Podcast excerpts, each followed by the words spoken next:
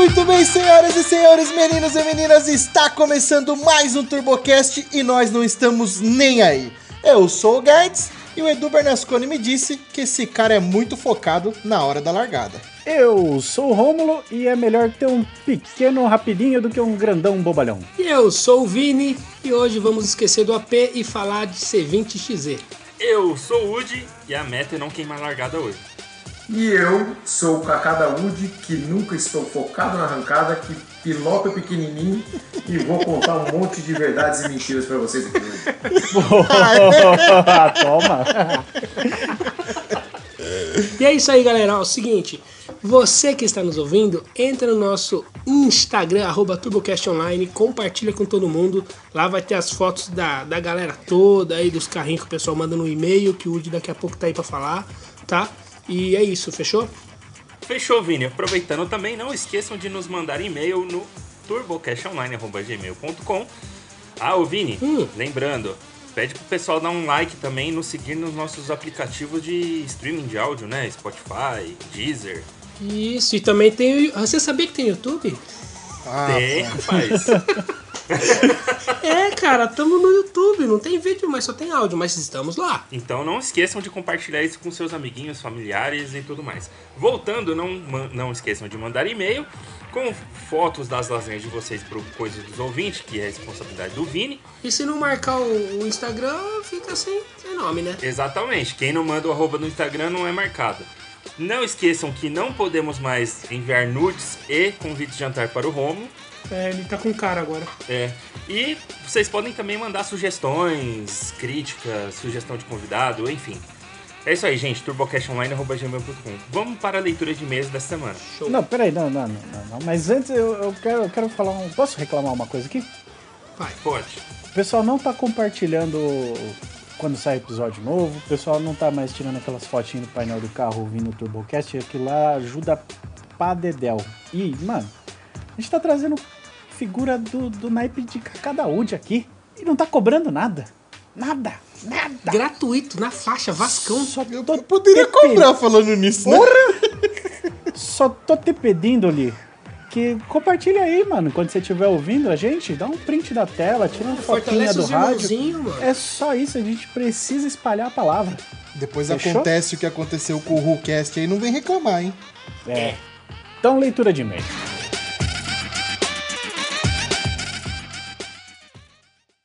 Dum, dum, Fala seus Enzo disfarçados, hoje vim informar que aquela maré do Rômulo que ele chama de PC explodiu, e por isso hoje não tem e-mail, mas na semana que vem se prepara que vai ter convidado novo. O desgraçado do Guedes não para de me usar nessa merda de TurboCast, tu trabalhando mais do que os integrantes, bora pro episódio.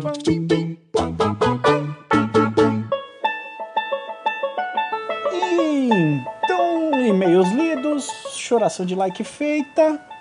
Vamos pro que interessa. Vamos rápido, porque o nosso entrevistado da vez é coisa de 6 segundos. O homem é brabo. Vamos trocar uma ideia, vamos logo falar com o seu Carlos Eduardo. Cara, parecia o Woody agora. Vamos falar então hoje com o seu Carlos Eduardo. E aí, seu Carlos, tudo bom? Tudo bom? Carlos Eduardo, poucas pessoas conhecem, quer menos ainda, mas mais conhecido mesmo como Kaká, Kaká da Wood. Aí sim, ó. Inclusive, eu pedi, eu pedi pro Guedes tocar uma trilha, ele tocou a trilha do Darude. Ele tocou a trilha errada aqui, mas tá beleza. Ai, se eu falar pra vocês, vocês não vão acreditar. Agora eu entendi, o Romulo me mandou essa música hoje de tarde no, Insta- Você no WhatsApp e eu, até agora. e eu tava pensando, que, que raios que o Romulo quer com isso? Lembrando que é 6 segundos em 402, né, Kaká? É, eu acho até engraçado de vez em quando eu vejo uns. Essa semana eu tava olhando uma, uma mensagem no Instagram, Instagram não, no pessoal do, dos carros importados aqui no grupinho de WhatsApp. Aí eu falei assim, ah, virou 8 segundos. O cara assim, escreveu, nossa, 8 segundos rápido, hein? nos 402 ou no 201? Eu falei, putz, o cara falou que é rápido, depois pergunta se é no 402. Eu falei, É. Esse não manja nada de arrancada, né? Tá sabendo legal, né? Tá sabendo legal. Ah, é rápido, pô. Sei lá, vai com uma Kombi. O, o Vini, como nosso representante de arrancada, fala pro, pro Kaká quanto seu carro vira, o Vini, só pra ver se ele é Oito, bom se- ou não. oito, oito segundinhos em 201. Aí, Tá que- bom, cara. Até este exato momento. Não, pra um carro de. É de rua? É de. É, Que carro que é? de rua. É um golzinho bola. Tá bom, cara. Tá bom É de mesmo? rua, de, de rua meu ovo. Não É, anda na lógico rua, que nem é. capão aquele carro lá. Ué, tava parado. Não, mas não dá pra levar as crianças na escola, dá? Não, porque não tem os bancos traseiros, né? Então não é muito de rua. Ah, aí já começou a pelar, hein? É, então... Cara, é, então o que acontece? Eu ranquei tudo porque esse carro ele tava enterrado, tava cheio de rato, cheio de cocô, de xixi de rato. Eu ranquei carpete, ranquei tudo. E eu, eu, eu ranquei e não coloquei mais o banco. Você traseiro. comprou ele do Guedes? Era parecido, velho.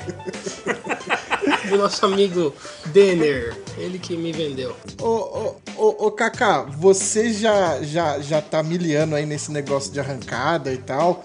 É, um dos primeiros episódios do TurboCast, que foi com o Edu Bernasconi, ele falou que andou com você, não sei aonde, lá, enfim. Quanto tempo você tá nisso e como que você começou nisso? Cara, eu tô. Bom, pra quem. Eu tenho 46 anos de idade, né? Eu já não sou mais um.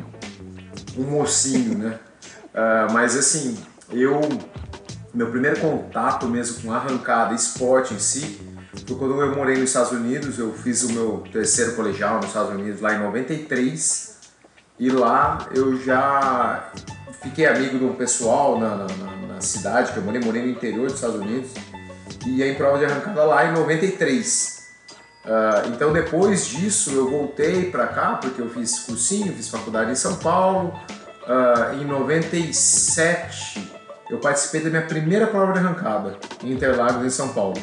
Mas ainda não era com é, 97? 97, não era com carro de arrancada, era meu carro de, de uso mesmo, um Gol GTS naquela época. Bem legal, eu lembro que eu participei acho que de duas ou três provas e essa época Interlagos dava troféu até o quinto colocado. E cara, eu, eu, eu moro, pra quem não sabe, eu moro no interior de São Paulo, São José do Rio Preto, 450 km de São Paulo. Então eu ia dirigindo esse carro até São Paulo. Caramba! Aí Pô, esse é um carro de rua. É, corria e voltava. Nossa. É, e duas vezes, cara, eu fiquei em sexto lugar. E essa época, pra vocês, terem, é, pra vocês terem ideia, tinha tipo assim, eu tenho, eu tenho até hoje essas folhas guardadas, é, eu- é, de, de 127 carros na mesma ca- categoria. Chamava Turbo, ah, Turbo Original. Dianteira Turbo Original. Que era carro, tração dianteira, turbo, mas tinha que ser todo montado assim. É, e É, duas- e na época corria a ladeira acima, né? Ladeira acima, exatamente. Você sabe que antes de ser ladeira acima, era ladeira abaixo. Porque eu era pra baixo. Era pra baixo. Eu conheço gente que andou em Interlagos em 88, 86 e Nossa. era ladeira pra baixo. Era pra É. baixo. Quando eu perdi o freio, o cara ia lá embaixo lá. Não, o pior, cara, que tem mais espaço pra brecar indo pra baixo do que pra cima. Pra baixo do que. Exatamente. E, Tem o pinheirinho mas todo lá. depois mesmo, é, a minha primeira vez que eu fiz, a- que eu comecei a andar, e a partir de então eu posso falar que eu nunca mais parei, foi em 99. Em 99 eu montei o meu primeiro carro de arrancada mesmo. Nasceu para ser de arrancada. E com ele daí então foi uma sequência de carros. Meu primeiro carro de arrancada, para quem me acompanha há bastante tempo, era um Gol GT 84 que eu comprei ele todo, todo destruído, bugalhado assim, e reformei o carro todo, mas já nasceu carro de arrancada. E esse carro foi bem legal, porque eu ganhei várias provas com esse carro, bati muitos recordes com ele, é, comecei a minha carreira na arrancada com esse carro. Sempre turbo. Sempre turbo, cara. Eu nunca tive um carro de arrancada é, é, aspirado ou nitro ou sempre turbo, sempre quatro cilindros. Primeiro AP, depois GM. E sem, tipo, antes que o pessoal fale alguma coisa, assim, mas cara, por que primeiro AP, depois GM? Porque, ah, você é GM. Cara, honestamente, eu não sou nada. Tipo assim, eu gosto de GM, eu gosto de AP, eu gosto de motor a ar, eu gosto de, de maré, eu gosto de, de Fusca, De de. Opala, de V8, eu gosto de qualquer coisa. De verdade mesmo. a- o meu fato é que eu fui para a GM, ah, na verdade, assim, duas, dois culpados, né? Um é porque eh, a minha família, ah, nós tínhamos concessionária Chevrolet, então foi bem na época que eu me formei em São Paulo, vim para Rio Preto, eu vim até, voltei para Rio Preto para tomar conta de uma concessionária, e aí, tipo assim, ficava até chato eu andar de Gol e não ter um, um- Chevrolet, né? E segundo que o Anderson, que já, o Anderson Dick, que vocês já entrevistaram, meu amigo e meu sócio, ele era, o Anderson sim era doido pro Chevrolet, entendeu? E a gente tem um amigo em comum, que é o Dave, e o Anderson vivia botando minhoca na minha cabeça, cara, que você tem que montar um Chevrolet, que você tem que montar, que eu andei no Corsa do Dave, o Corsa do Dave é um canhão, que o Corsa do... Tudo era o bendito Corsa do Dave. E eu... Ah, ele falou que foi, foi esse Corsa que, que ele teve que pagar o motor? Foi esse Corsa mesmo. Foi o primeiro Fulltech que colocou, não foi? Foi, foi ele mesmo, é esse carro aí. O Dave é amigo nosso até hoje. Hoje todo mundo assim tem um, um pouco mais de cabelo grisalho, tem família, filho, casado, mas a, a pegada de carro continua a mesma. E a A partir molecada não sai do, não sai, não sai do, não sai do coração, né, molecagem? Não tem jeito. É isso aí, só muda o tamanho do brinquedo e o, e o tamanho da conta. Mas o É resto. isso que eu ia falar, o tamanho dos boletos. O va- o valor, o valor que muda. É isso aí. Mas, cara, assim, é... até falando um pouco sobre isso, você fala assim, ah, puta, muda o tamanho do boleto, né? Eu acho bom você ter metas grandes, assim, de tamanho de boleto, porque você se esforça e vai e busca, o- você tem que buscar um jeito de pagar esses boletão, Sim. certo? E com isso, assim, por tabela, você vai tendo sucesso na sua profissão. Muitos de nós nem trabalhamos, muitos dos pilotos de arrancada e tudo mais nem trabalham com isso, entendeu? Ah, mas grande parte do dinheiro que a gente ganha, a gente compra parafuso. Eu- Eu acho que eu conheci o Kaká já na fase do Astra. Eu no- o Kaká do Gol eu não cheguei a conhecer. Ah, é, eu tive dois gols, cara. Eu tive primeiro o gol GT, se eu puder ir contando a história assim. Vocês vão me perguntando, porque se deixar eu falar, eu não paro de falar, tá? Ah, manda ver. A assim ideia que é é bom, assim que é bom. Então, eu tive primeiro um Gol GT, né? Que eu igual eu falei pra vocês. E, mas, cara, eu tenho uma particularidade assim, eu. Eu acho eu não sei te falar, ou falar pra todos vocês, eu não sei falar sobre mim o que eu gosto mais. Se é de pilotar ou se é de montar ou desenvolver o carro, motor, câmbio, novas tecnologias, sabe? Mas não Eu é, não um muito. complemento uma coisa da outra? Porque você desenvolve tudo, aí na pilotagem você executa e comprova que aquilo que você desenvolveu. Cara, eu concordo com certo. você. Na verdade, o que eu vejo, eu já até expliquei isso para as pessoas, uma grande. Hoje, tendo a oportunidade de acertar carro para outros pilotos, é, até mesmo fora do país e tal, a minha maior dificuldade acertando carro, carro, e quando a gente acerta carro é tudo, é, é suspensão, é, é motor, é, é controle de tração, é tudo isso. A maior dificuldade é você ah, ah, acertar e não ter o feedback daquilo que você espera ter, entendeu? E quando você pilota o carro, depois de ter pilotado bastante e entendendo o que está acontecendo, você sabe, puta, tá faltando força aqui. Ah, tá sobrando força aqui.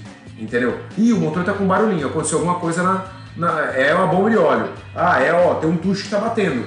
Entendeu? Então, o fato de você poder fazer um carro e pilotar, eu acho que o maior benefício disso é, é acelerar o processo de desenvolvimento. Entendeu? O, o bundômetro é importante nessa hora, né? Puta, o bundômetro é importante pra caramba. Até, tipo assim, pra desenvolver e pra evitar quebras. Porque quando você entende de mecânica e de e, e- e da preparação do carro em si, meu, se o carro tá falhando, não fica pisando, a falha não vai sair pelo escapamento, entendeu?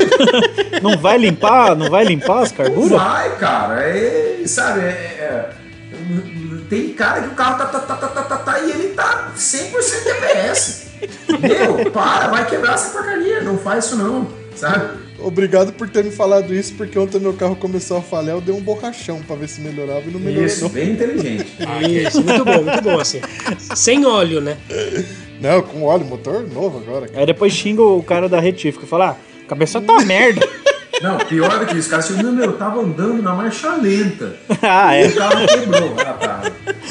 Eu nem acelerei, eu tava 90 por hora ali na Raposo. É bem assim. Ô, ô Cacau, eu queria. eu- Você falou que você fez o, o colegial lá nos Estados Unidos e conheceu a arrancada lá. Só que aí você jogou um gap grande até a sua primeira prova de arrancada. É, O que, que aconteceu nesse meio tempo aí? Tava estudando, né? Tava fazendo faculdade. Ah, tá, você não tava correndo. Não, não tava. Na verdade, tipo assim, eu fui. Na verdade, nessa minha paixão por carro, assim, pode, posso voltar mais atrás ainda. Tipo, puta, eu lembro quando eu tinha 14 anos, 15 anos. Aí no interior, nessa época, era, era comum você sair com os carros do pai na rua, andar e pegar carro escondido. É, era, era, eram outras épocas, entendeu? Hoje não dá pra fazer isso. Mas antigamente fazia. Você- Vocês conversaram com mais pessoas da minha idade, assim. Azar dessa essa- molecada de hoje também. Ah, eu quero mais que se, se lasque essa molecada que pede. chama o seguro pra trocar pneu furado. Tem mais que andar de Uber mesmo. Nossa, como eu dava cavalinho de pau com o carro do meu pai quando eu. Ah, pai, vou só lavar, dar banho no carro. É, eu fiz muito isso daí Borrachão. também. Você tá maluco, cavalinho de pau, e voltava com o carro tudo com a bieleta toda fodida. E aí, cara, é, eu fui. Na verdade, antes eu, e eu tinha um amigo. Aqui no interior era muito comum ter racha em rodovia, sabe? É, então os rachas eram tudo uns rachas assim de 8 km, 6 Caraca. km. É, Era endurance, né? era endurance. Não, você imagina o tanto que era fraco os carros, né? Pra você poder ficar acelerando o carro 8 km, não tem pra um dia. Sim, ah, sim. porcaria. Mas eu tinha um primo meu, que era mais velho, tinha mais de 18 anos já, e era um rachador conhecido mesmo em Rio Preto. E eu com 16 anos, assim, 15 anos, cara, quantas vezes é, é, um monte de amigo meu indo pra churrasco, balada e não sei o que, e o meu, não, vai ter racha hoje, Marcelo, meu primo, vai ter racha hoje, Marcelo? Não, meu, me leva, cara, me leva, pelo amor de Deus, eu preciso ir junto. Então eu já tava muito ligado a isso, sabe?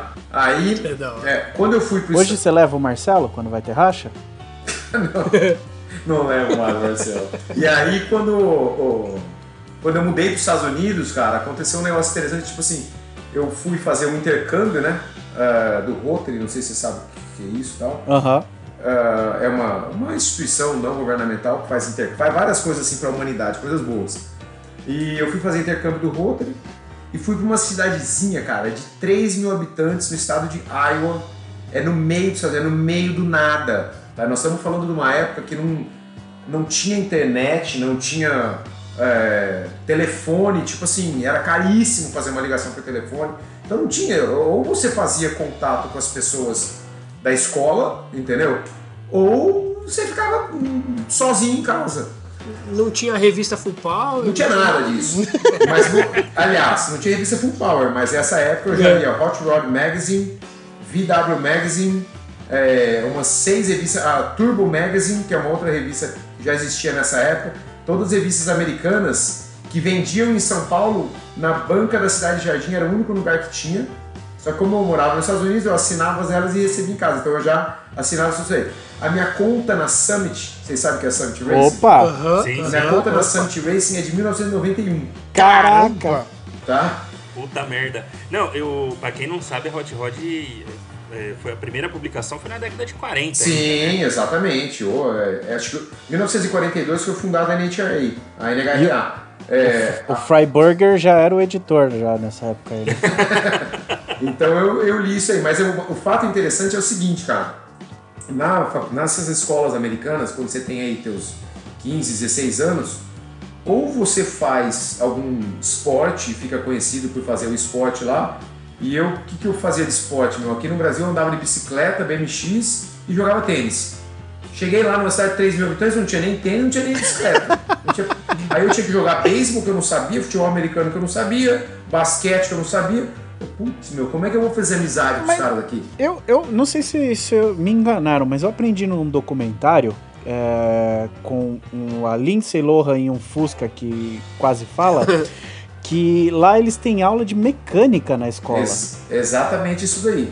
Então o Aí, documentário que eu vi tava certo. Tava certo. O que, que aconteceu? Eu cheguei na minha escola, qual que era. Porque você tem as matérias obrigatórias para você ir de manhã, e a parte da tarde são todas as matérias extracurriculares. Eu, pã, olhei ali, ó, se eu posso fazer essa curricular. O que, que tinha lá? Tinha solda, então eu sei soldar TIG, MIG, eletrodo, tudo. Aprendi em 92, Olha. 93 Ó. nos Estados Unidos. Que louco, é. E tinha Automechanics, que é mecânica automotiva. Então todas essas matérias, marcenaria, solda, mecânica, Marcenaria, solda, fotografia, ah, cara, culinária. É, Que legal, hein? É igual aqui. Igualzinho. É.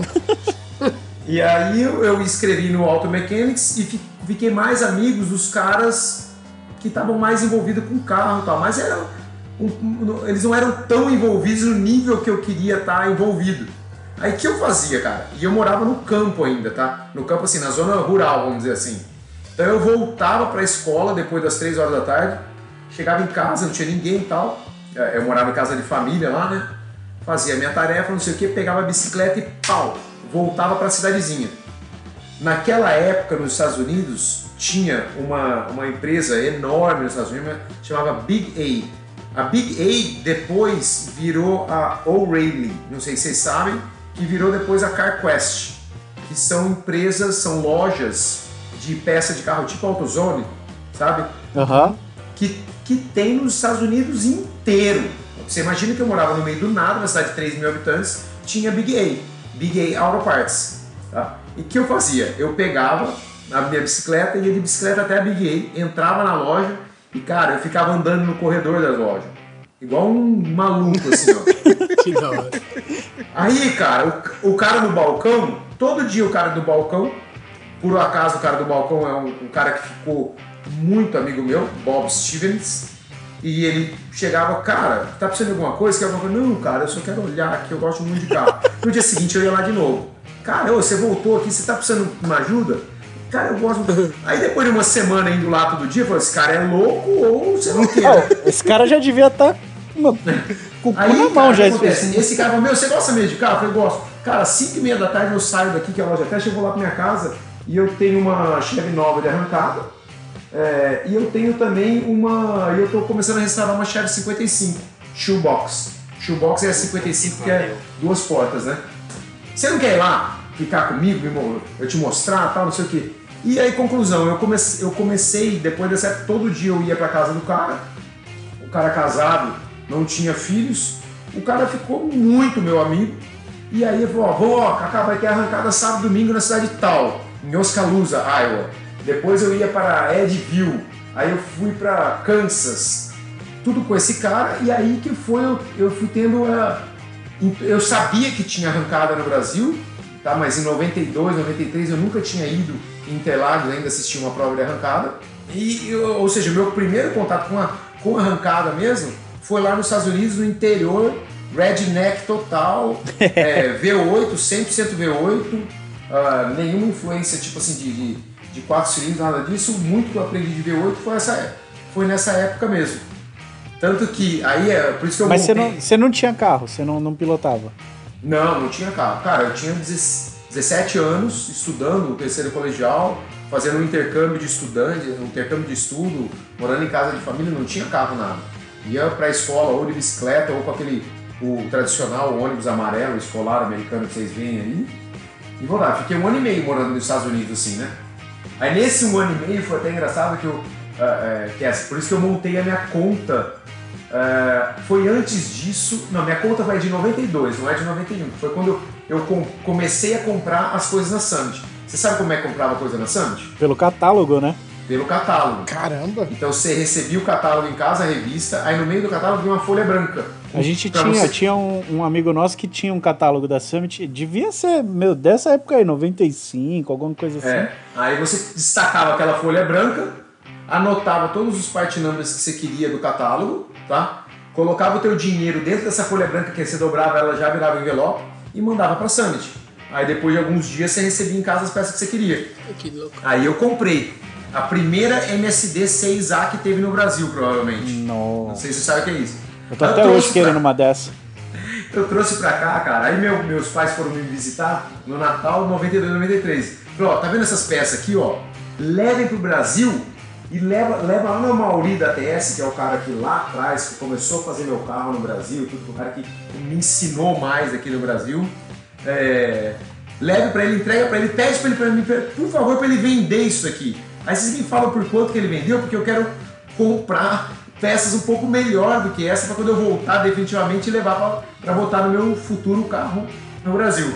Cara, ele simplesmente não conseguiu vender aqui no Brasil, porque ninguém sabia o que, que era um MSD. Pra que que servia? É. Ó, só pra vocês verem como eu não tô de sacanagem, eu tô falando que eu quero um troço desse até hoje. Um MSD hoje, no Mercado Livre eu tô vendo aqui, 3 pau e 700. Deus me livre. Cara, você sabe que uma MSD dessa daí é mais fraco que uma Spark Pro, né? Não tenho dúvida. Oh, eu já ouvi isso já, viu? Mas é que a MSD no painel do golzinho dá muito mais potência. Tem isso também. Porra, era muito Tem que louco. tá no você ainda painel. tinha o... é- Era tipo um chipzinho, um fusívelzinho que você ficava trocando pra limitar giro. Essa já era 6AL. A 6AL Isso, já, né? Que é L de Limited, que ela limitava giro. E a minha, a minha primeira que eu trouxe era mais raiz ainda, era 6A. Não Nossa. tinha limitador de giro. Errou a marcha, acabou todas as válvulas. Eu tô só, eu tô só pensando na galera do falando, mas o que, que é isso aí? Que stage que dá isso aí? É o- é o Catch the Latch, Craft É. Zet, Catch the Latch, Catch. né? Heavy Clap é por aí. Esse é o nunca- caminho. Eu nunca vi uma foto dessa no Instagram. Com licença, senhor. Quantos cavalos vem no meu up se eu colocar uma MSD? É isso aí, cara. Tra- Atrapalhou uma história do, do Kaká pra falar essas besteiras aí. Então, vocês vão fazendo pergunta aí, meu. Eu vou, eu vou contando. Mas é, Bom, aí você então começou na exportação de, de peça, então. não, isso já tá sendo na Moambalho, você quer dizer. Mamba, né? Só que ele não ia pro Paraguai, ele ia pros Estados Unidos. Não, aí, cara, o que, que acontece? Aí eu voltei pro, pro, pro Brasil, né? E você falou que teve esse. Tudo pra contar por que teve esse buraco aí. Mas eu- o buraco foi porque eu voltei pro Brasil, é, fui fazer cursinho pra poder passar numa faculdade. É, é que você falou, né, desse, desse, uh, desse período nos Estados Unidos, na minha cabeça você tava lá com, com o Toreto, com o Brian, todo mundo lá. Você tá, você tá mais pro cara do, do Up TSI no. Mas não tinha uns rolê desse assim, uns ilegal lá? Não, cara, eu tô falando de 92, 93, cara. O rolê que eu ia lá era de Chevelle, de Chevy nova com Big Block, 540 polegadas com nitro. É, O bagulho já tinha mil cavalos nessa é, sabe, carro com Santo Antônio dentro da rua, andando na, na estrada do, do interior dos Estados Unidos. Era o. Outro mundo, é, sabe? É muito diferente. A gente, aqui no Brasil a gente não, não alcançou isso aí ainda. Olha a época. E- mas aí é o seguinte, aí eu voltei, tive, que- é o que eu falei, fui fazer cursinho, fazer faculdade, morei em São Paulo fazendo faculdade é, quatro anos, cinco anos, é, fiz direito, formei em direito e tudo mais, aí no final da faculdade eu falei, ah meu, isso não tem nada a ver Mas comigo, direito, cara. cara. Direito, cara. Deixa eu até te falar um, um fato curioso. É, direto as pessoas perguntam isso pra mim. Cara, mas você não fez engenharia mecânica? É. Não, e cara, eu já fui três vezes convidado. É até engraçado isso aí, porque eu fico quieto, né? Não vou queimar meu filme. Os caras me convidam às vezes para dar palestra em faculdade de engenharia mecânica, semana da mobilidade, é, é, é, curso de laboratório de motores, essas coisas. E eu vou e dou lá, falo tudo, não sei o quê. Aí no final da palestra eu falo assim, olha, como muito todos vocês devem saber, a minha formação é direito. Aí todo mundo, Hã? direito? Como assim, cara? Você não é engenheiro, não, eu não sou engenheiro mecânico. Eu dou ideia, vocês calculam e eu faço, entendeu? Mas eu não sou engenheiro mecânico, nada, e o meu aprendizado foi na, na, na- na- na- um pouco de leitura mesmo, mas o mais mesmo na, na prática e na experiência. prática, né? né? É, então aí nessa época de faculdade foi o buraco, porque puta, faculdade, não tinha jeito, e eu tava é, estudando, tava fazendo estágio, no final depois eu resolvi, mesmo fazendo direito, eu fui trabalhar num banco de investimento em 96, 97, não tinha, era outra, outra pegada, eu fui voltar a me envolver com isso mesmo, quando eu voltei formado já, que aí eu comecei a trabalhar, é, consegui dar um pouco de dinheiro para comprar o Gol GT e aí sim montar um carro de arrancada mesmo. Esse Gol GT foi bem ícone, assim, sabe? Porque eu sempre gosto de inventar uma moda num carro para ser meio diferente de todos os outros carros da categoria, sabe? Esse carro eu fiz isso e andava muito bem o carro. Eu ganhei, ganhei uns dois, três festivais brasileiros com esse carro, bati acho que uns 5, 6 recordes de categoria com ele. Caramba. Bem legal, cara. Bem legal. Isso daí você, você usava pneu radial nessa época? Essa época só tinha é, só pneu radial. Aí, ó, vocês postaram até uma fotinha aqui. Olha que louco. É, esse é o final da carreira desse carro, com essa, com essa pintura já aí. Um pouquinho depois, isso é um pouquinho antes de eu, de eu virar piloto da Goodyear. Depois veio esse carro que vocês colocaram embaixo, que é o Gol GT. É isso que eu ia falar pra vocês até, né? O Gol GT, cara, o Gol GT era muito velho. Era muito. O, o assoalho, do- quando eu comprei o Gol GT, o assoalho dele era partido de fora a fora, da porta da esquerda pra porta da direita, assim. Então quando eu comprei ele, você acelerava ele, ele separava, você via o asfalto. Aí você tirava Meu o pé Deus. daquela lata, remontava uma sobre a outra, assim, aí. É túnel, Igualzinho quando eu comprei o passagem. Era um É. Consigo imaginar a cena, mano. é o túnel trincado Stage 3. E nessa Exatamente. época, Kaká, e que tempo que você fazia com o golzinho, o o, o GT? Com o GT, cara, virou acho que 11,6 foi o melhor tempo com o GT nos 400 metros, 7 e 8 nos 200 metros. Já era mais rápido Temporal que o naquela já. época, velho. É. E, e aí, o Gol, mas o Gol, obviamente, né, eu comprei o carro todo, refiz a carroceria inteira, eu tinha funilaria na concessionária, então o carro era, quando ficou pronto, era zero, lindo E mesmo. o, e, o- e o GTzinho era carburado. O GT, cara, ele nasceu carburado, mas eu andei acho que um ano e meio carburado com ele. Eu tive o GT de 99 a 2003, tá? Ah, tá. Então eu andei quatro anos, dois anos e meio, um ano e meio carburado e o resto já era já era injetado. injetado. Mesmo no primeiro ano de carburado, ele era carburado com Weber, mas ele tinha quatro bicos no, no coletor de, da- de admissão Ah, tá. ali já. Auxiliar, É, no coletor de admissão não, era cabeçote de Gol, de Gol GTI. O cabeçote de Gol GTI ele tinha furação do bico no, no cabeçote mesmo. Então a gente. No cabeçote, Isso. E era desse jeito. Aí. é. Já era a injeção direta que os up estão vendo agora, tá vendo? Mas aí é o que? Era o HIS, né? HIS, exatamente. Na verdade era um HIS só. Quando era carburado, era. Não, quando era carburado, cara, era carburado com bico com pressostato. Ah, Nossa, top. clássico. O clássico. É. Entendeu? Era carburado com bico com pressostato. Depois. Multi, multímetro amarrado no painel. Depois ele virou carburado com quatro bicos com HIS por pressão. É, então ela só funcionava, ela pulsava por pressão e não por RPM. Aí quando, eu, positiva, é, né? aí quando eu fiz o golzinho quadrado totalmente injetado, eram duas HIS. Uma era RPM, ah, uma era pulso por RPM e outra era pulso por pressão. A combinação das duas Cruzando as duas. cruzando as duas vira um mapa de, de RPM por map. Que da hora, velho. Ah, que louco, velho. E, por exemplo, fato curioso, cara, o Gol em 99, e do- no ano 2000 já, ele- esse Gol já nasceu com intercooler. No segundo ano dele, eu, eu já li as revistas americanas, tal, os caras lá fora, intercooler com água e gelo. Ninguém nem sabia o que era isso aqui no Brasil. É. Eu fui lá e fiz um, eu transformei ele num ice cooler. Aham.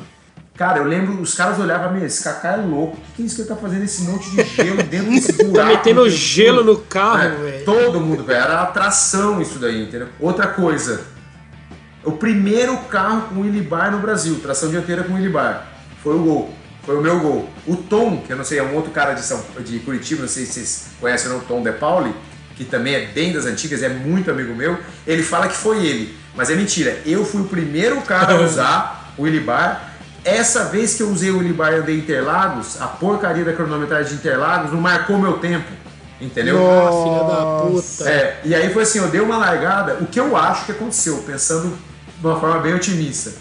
Porque o carro meu era gritante o tanto que andava mais com ele bar. Era abs- andava absurdamente mais.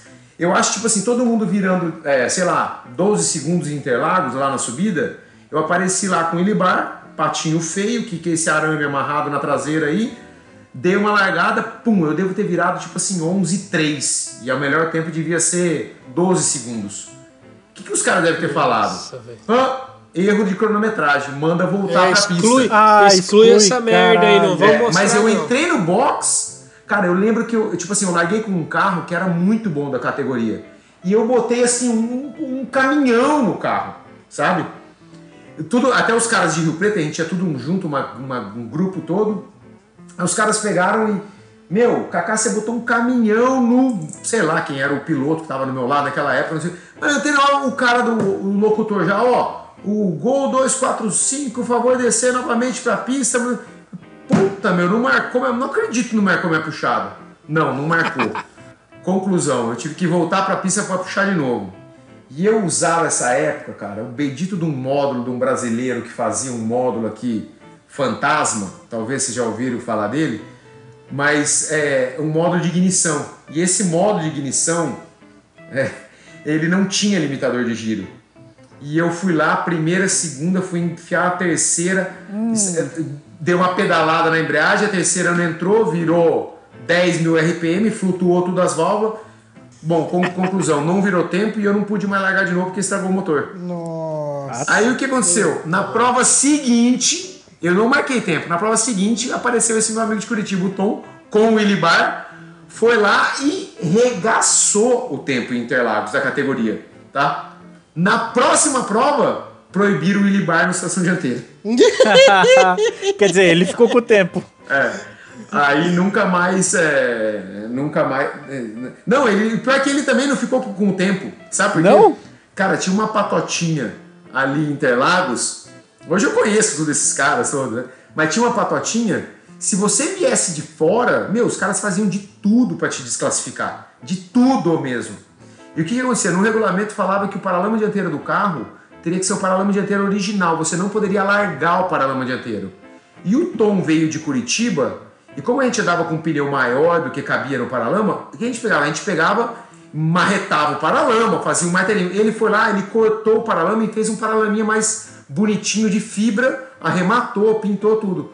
Meu, os caras foram lá e desclassificaram ele porque o paralaminha era de. É, tinha um pedacinho de fibra no paralama. Não era de lá, de fibra inteira. Tinha uma fibra. Desclassificaram ele, ele também não ficou com o tempo. Então chupa, Tom, chupa, Tom. Mas peraí, que, que porra de regra é essa que não pode mexer no paralama? O que, que muda isso no carro? É, naquela época não podia. Na verdade, a regra até que era inteligente. Porque é, porque daí você limita o pneu, né? Exatamente, limitava o tamanho do pneu, não permitindo alterar o paralama. Entendeu? Ah, tá, tá. É, essa tá, é tá, a regra. Tá. Ela, ela é inteligente a regra. Mas aí ele também não ficou, aí voltou os recordes tudo pra Patotinha de São Paulo. Obviamente que depois, um ano depois, eu voltei lá com o gol sem o Ilibar. Acabei com o recorde da categoria, até feio falar isso, não quero me gabar. Não, não, não, tem que se gabar é. sim. O Tom foi lá depois também, o Tom de Grilo foi lá também, também bateu o recorde da categoria lá em São Paulo. É, chupa, paulistas. Chupa, chupa. Mas Não, esse é... negócio que você falou de patota é, é automobilismo, né? É, eu, bom, eu acho que, cara, automo... até bom que você falou esse termo. Meu, não me pergunta nada de automobilismo sem ser de arrancada. Sabe por quê? Eu não sei nada. Eu não sei as categorias, eu não sei quem é piloto, eu não sei como é que funciona um carro de circuito. É... Cara, eu não sei, eu não, não sei, não, não tenho não tem, não, não é menosprezando, mas eu conheço muito pouco. Eu tenho amigos que andam em circuito, já me convidaram, ô oh, Cacá, vem andar, vem andar junto, não sei o quê. É, no passado existia uma rixa muito grande entre arrancar. Os pilotos de circuito meio que desmereciam a arrancada, sabe? Até e hoje. O arranca, é, e vice-versa, tá? Acho que hoje ainda, ainda é assim. Porque os pilotos de arrancada muito desmerecem também os pilotos de circuito, que, puta, são os Nutelinha que vão lá, sentam com o capacete, andam. Mas hoje não é tão assim. Hoje é, um entende, cada um tem o seu, o seu mérito, sabe? É, é, não adianta, cara. Só tem sucesso quem, quem tá ali dedicado e sabe tudo que tá acontecendo, tanto na arrancada, no circuito, no rally. Não sei, é, isso é assim mesmo, né? Então não tem mais tanto isso. Então, por, por conta disso, eu não eu não sei quase nada de, de, de outras categorias de automobilismo. Então, mas o, você falou que você já teve convite já para ir andar em circuito. A sua paixão por arrancada é tão grande a ponto de, tipo, você não sentir nenhum pingo de vontade de conhecer como Não, é? cara, eu, eu tenho vontade sim, cara. Eu tenho vontade, só que eu acho... Eu vou, eu vou falar uma coisa pra você. Cara, eu acho que eu tenho medo de andar nesse carro de circuito. Eu andei uma vez com um amigo meu no carro de circuito e esse cara é muito bom, ele é muito amigo meu. Chama Vicente Origi. Eu não sei se vocês sabem quem que é. Sim. Ele é, ele é pica das galáxias em circuito, em endurance, em rally, tudo que dá. Aí o Vicente andou de arrancada um tempão também. Uh, e um dia ele falou, Cacá, eu tava passeando com a família em Florianópolis, ó, esse final de semana eu vou treinar. Ele, ele foi campeão brasileiro de rally, ah, tudo mais. Esse cara é muito bom, não é pouco bom, tá? Eu vou treinar, disse, ele tinha um Celta de rally. Lá na fazenda, não sei o que, você não quer ir lá dar uma volta comigo pra você ver como é que é? Cara, eu fui lá, eu, minha esposa, meus filhos, eu cheguei numa fazenda, tinha um circuito fechado assim, os caras treinar, fazer acerto de carro de rally e tal, e é rally de velocidade eu tô falando, num Celta. Eu, sen- Porra. eu sentei assim falei, Vicente, tá, vamos lá. Ele falou, cara, calma aí, primeiro, antes de você sair, aperta esse cinto. Foi a primeira vez que alguém chegou pra mim e falou assim, cara, aperta o cinto de verdade porque é perigoso, aperta o cinto, porque você vai dar uma volta, você vai estar chacoalhando nesse banco aí igual um pandeiro. É, e aí torou-se. Cara, na hora que o cara deu a primeira volta, falei, meu pai do céu, isso aqui não é pra mim, cara. Meu, eu falo, cara, ele não vai brecar pra fazer essa curva. Não vai brecar. Brecava e fazia. De lado, emendando uma marcha na outra, as árvores passando do lado. Eu falei, meu Deus do céu, cara, que, que é isso? Cara é louco, meu Deus do céu. Sabe, as curvas, uma roda, acho que o Celta ficava só uma roda no chão. Três ficavam no ar. Entendeu? Desse jeito. Eu falei, meu, esses caras são muito ninja. Aí uma outra vez, eu dei uma volta no circuito também. Lembra que tinha que no Brasil tinha.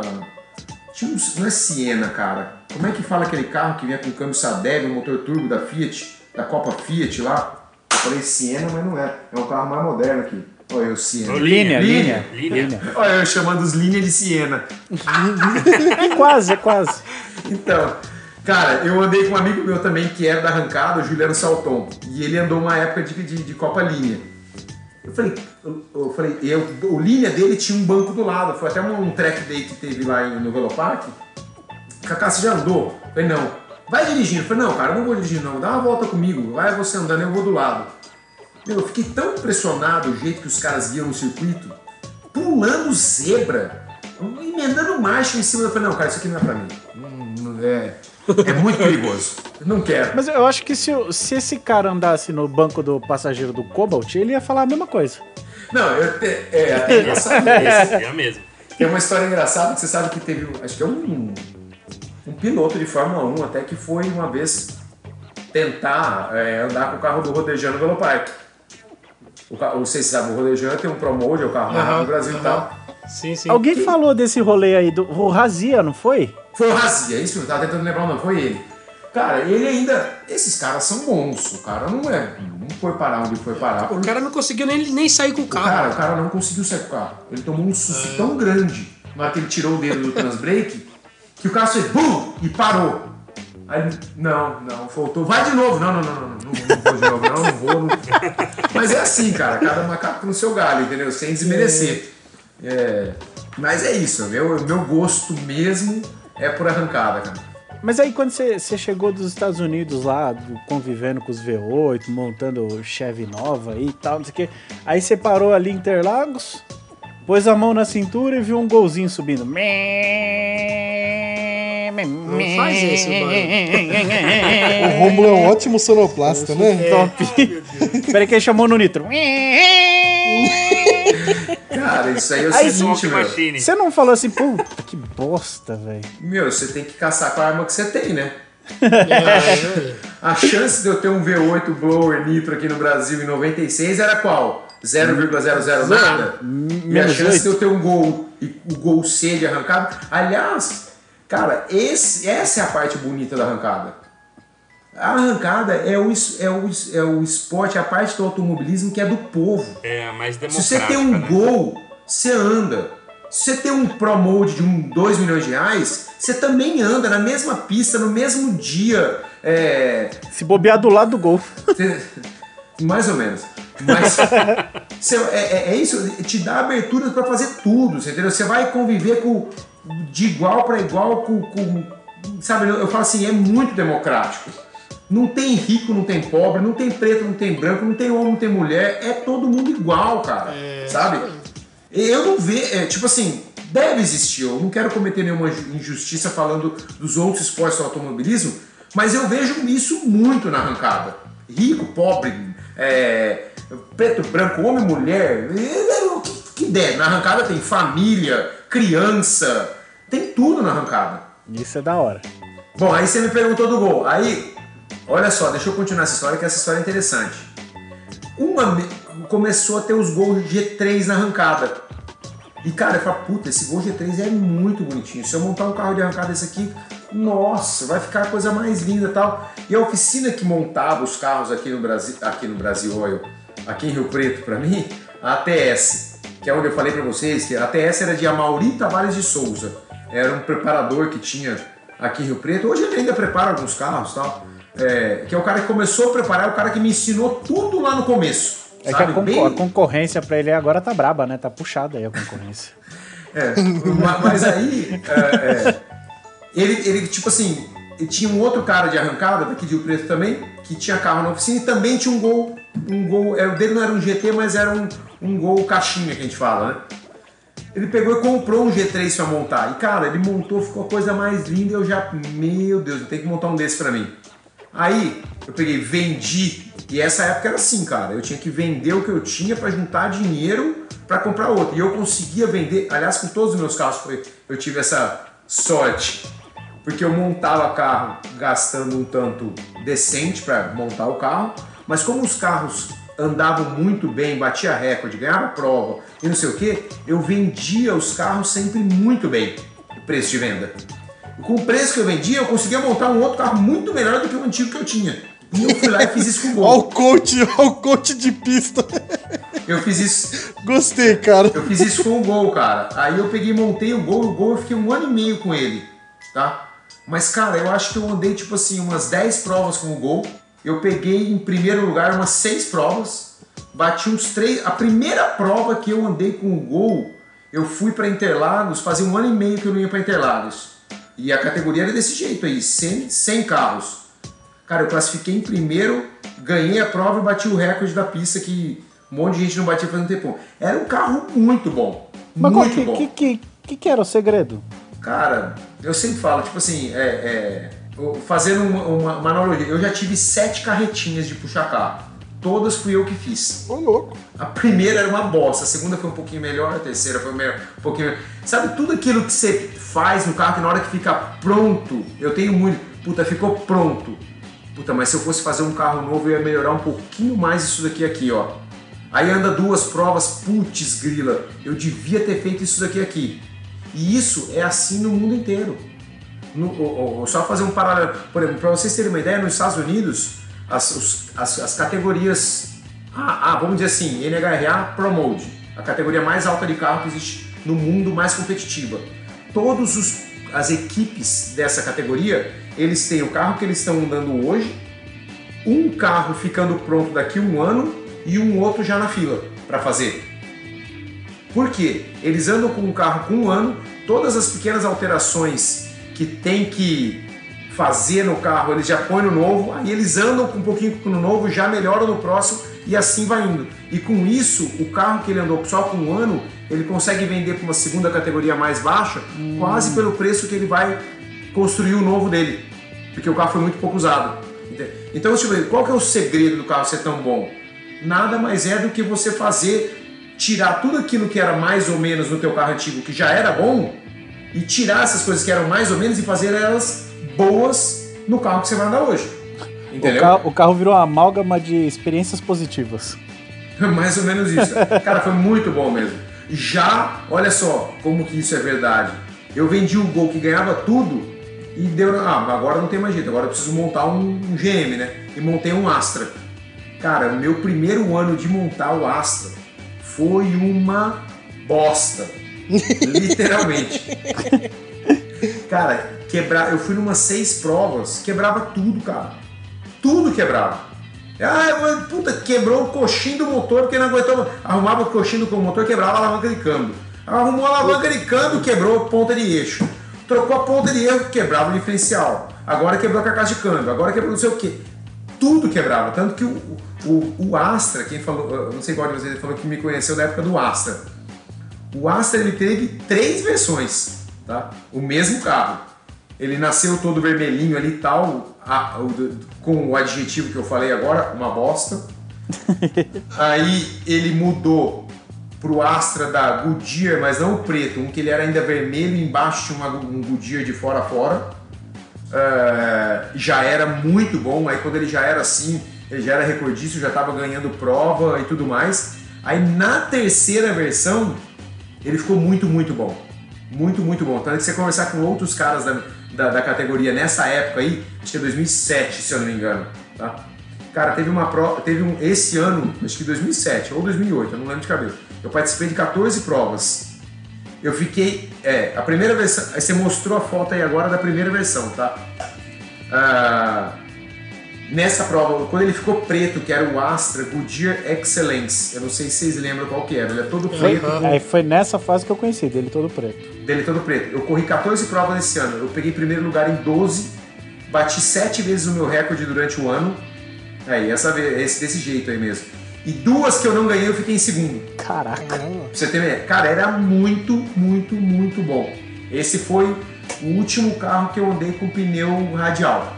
E, esse tempo, e o tempo dele era qual, Kaká? 10, 4 no Velopark, eu acho. 10, 4. Puta merda.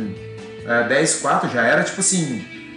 10, 4 a 245 nos 400 metros. A gente, a gente tava falando de, de 12 no, quando era na época do GT, né? É, mas é, é essa do GT para essa pra esse Astra preto do resistamento já tinha Já tem 10 anos, né? tem 10 anos e já tinha muita tecnologia que tipo assim que eu É. acabei trazendo de booster eletrônico que ninguém sabia que era booster eletrônico. Tem cada história Já pra usava, pra você. já, já usava FT também. Já usava FT, já tinha booster eletrônico, já tinha controle de largada, ah, Avanço tecnológico do suspensão já era bem melhor, o carro já era muito mais leve, roda importada, é, Na fácil primeira- manutenção, Na primeira fase dele ele já tava de C20 nasceu de C20. e E, e qu- e quantos cavalos tinha isso aí? Cara, ele preto assim, quando eu vendi ele, ele devia ter perto de mil cavalos já, nessa época. Porque ele dava, pra você ter uma ideia, quando ele era vermelho, na foto de cima aí, ó, Aham. o recorde no Dynojet em São Paulo, que era do Amir lá, que todo mundo ia no Dynojet, era 521 cavalos, tá? O recorde do Dynojet. Eu fui lá e eu dei, é, deu, eu pulei de 521, eu fui lá testar o Assa, eu saí de lá com 690 cavalos. Era 521, eu nunca tinha ido no Dynojet, fomos lá com 690 cavalos. Pra você ter uma ideia, deu Nossa 520 senhora, velho. 520, cara, tipo, um, tipo assim, um quilo e três. na primeira passada. Puta que o pariu. Mas, mas essa época aí era muito. Cara, eu tinha cada. Era cada missão, cada dedicação que vocês não fazem ideia. Pra você ter uma ideia, eu fui uma vez pro Amir, com, o dele era vermelho, assim, ó, quando eu tava desenvolvendo o C20XZ. O carro, mais dois motores, tipo, quatro pares de comando. Eu fiquei uma semana lá. Eu testei tudo que dava para testar numa, num tipo de motor, num C20XZ pequeno que eu falo, que é o C20XZ 2.0. Aí eu mudei para um C20XZ 2.3 e testei tudo de novo. Eu chegava todo dia no dinamômetro, tipo, duas horas da tarde, saía de lá três da manhã. E teve um dia que nós ficamos- Monopolizando é, o. quatro, nós ficamos assim 48 horas acordado direto, sem dormir, que nós saímos do dinamômetro, trocamos, fomos pro sapinho, Aham. trocamos o motor do carro, instalamos tudo o outro motor, voltamos dinamômetro Volta. seguinte e começamos a repetir todos os testes de novo. Caraca, vocês Nossa são doidos. Senhora. Você que sempre acertou seus carros? Sempre fui eu. Sempre eu que acertei. Tudo. Acerta o meu. Acerto, claro. Acertar o do Guedes. Meu Deus. Tá Só se for com uma né, bazuca, né? Acertar. Acertar ele no muro. É. Só se o muro andar. É, porque o carro não vai andar nunca. Kaká, Ó, é- vocês perdendo o foco da conversa de novo. E, e nessa época aí os carros andavam com gasolina, álcool, pó, Não, tinha metanol, pódio, né? já era metanol Metanol desde o golzinho lá atrás já era metanol. Lá no, no golzinho quadrado já era metanol. Então vocês ficavam muito louco nesses dias aí no dinamômetro. Ficava. Não, cara, sabe que o metanol não te deixa louco, né? Um é- cheiro ar- ardido na cara lá. Ah, chora. Não, mas não é, não era, não é. Você vai, você vai pegando a manha, sabe? Você, puta, vou frear o carro, ó, liga tudo os ventiladores, na hora que acabar eu já sai pra fora da sala. É, você, ou o, o, o metanol não é também. Hoje, nem hoje, de, sei lá, de 10 anos pra cá, que o pessoal começou a usar nitrometano, aí é punk.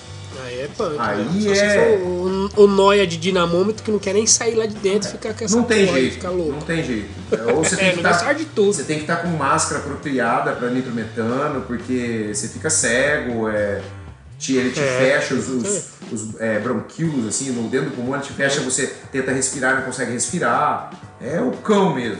Mas não é, não é o caso. Eu, eu queria mudar um pouquinho o assunto, mas se vocês quiserem a gente volta nesses assuntos aí da arrancada. Eu queria saber, Kaká, qual que é a sua relação com a Fulltech hoje? Cara, é, a minha... bom, antes de mais nada, eu sou um dos sócios da Fulltech USA, né, nos Estados Unidos. É, eu sou um dos proprietários lá. A minha relação com a, com a Fulltech é muito próxima, de- desde que nasceu a Fulltech aqui no Brasil. Ah, eu, tive, eu conheci o, acho que o, a segunda ou terceira Fulltech aí que o Anderson instalou fora lá do Rio Grande do Sul, foi num carro meu.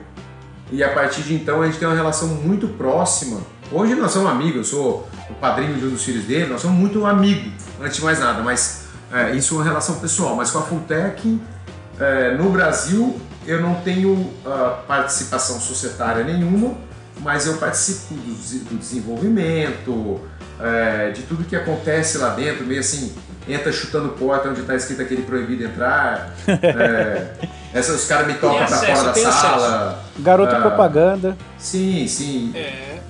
E, e além do que, tipo assim, como existe uma, uma ah, ah, relação muito grande entre Fulltech USA e Fulltech Brasil, eh, não tem jeito, uma não funciona sem a outra. E, e- e eu, semanalmente, eu tenho as reuniões no- nos Estados Unidos, a gente acaba sabendo de tudo que está acontecendo, que é o produto, o que que nós vamos desenvolver, o que nós vamos fazer, quem vai fazer isso. Então, qual é a minha relação? A relação é 100% ligada com a Fulltech, entendeu?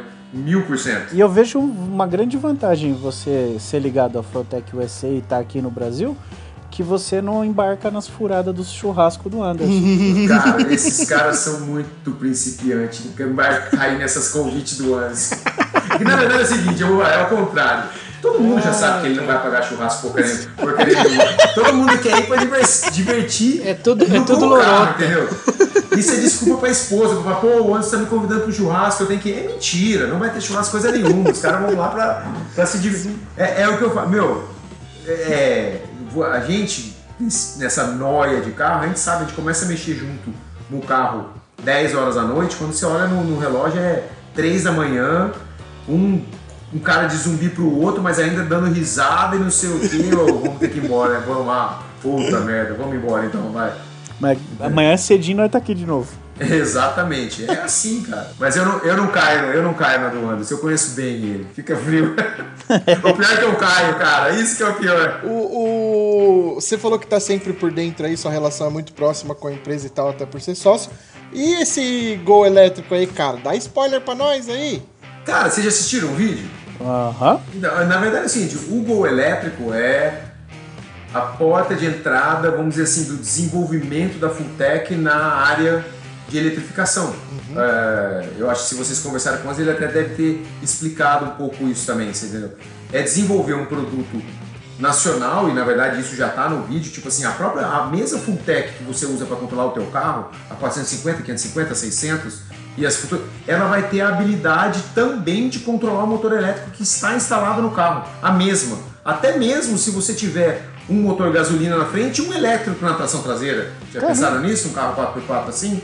A mesma Fulltech que está no teu painel, você vai administrar o motor dianteiro, pressão de turbo, controle de tração dianteira, não sei o quê, e a potência no motor elétrico traseiro, a, a- a- a- a descarga de energia das baterias, tudo isso com a mesma injeção.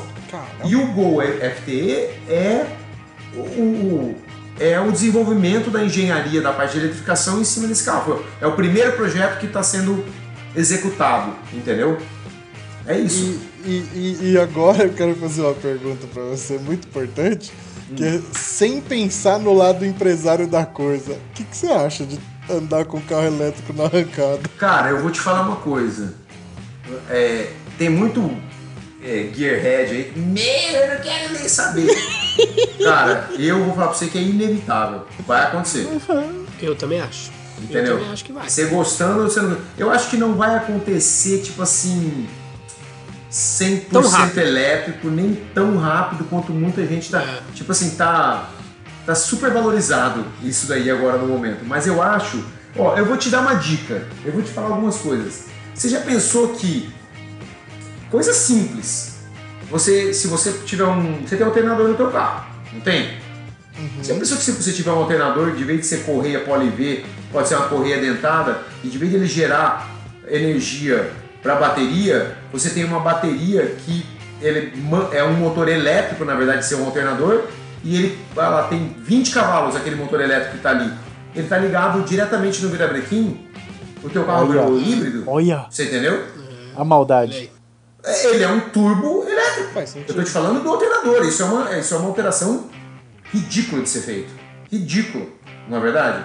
Você já pensou que é, você tá, nós estamos vendo essa febre de gol 4x4, saber o 4x4, o pessoal fazendo tudo, né?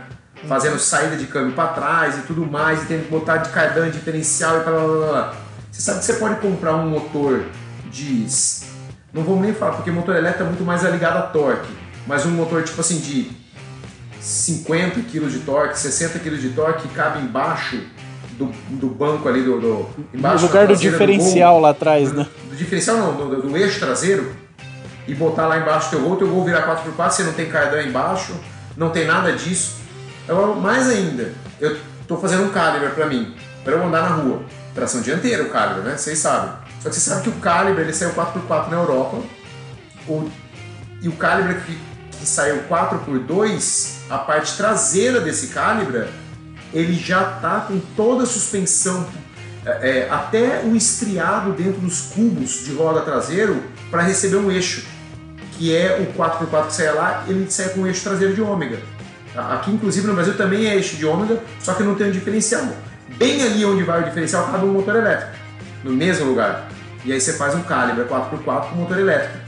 Então, Você tá dando tipo uma assim, dica aí, você tá dando uma dica do que vai acontecer com esse calibre. Cara, é, é, eu te falo assim, vai ser tão rápido quanto eu imagino que, que possa ser? Não vai ser, mas cada dia tá mais mas, é, fácil. mas é legal pra caralho. Cada dia vai ser mais fácil.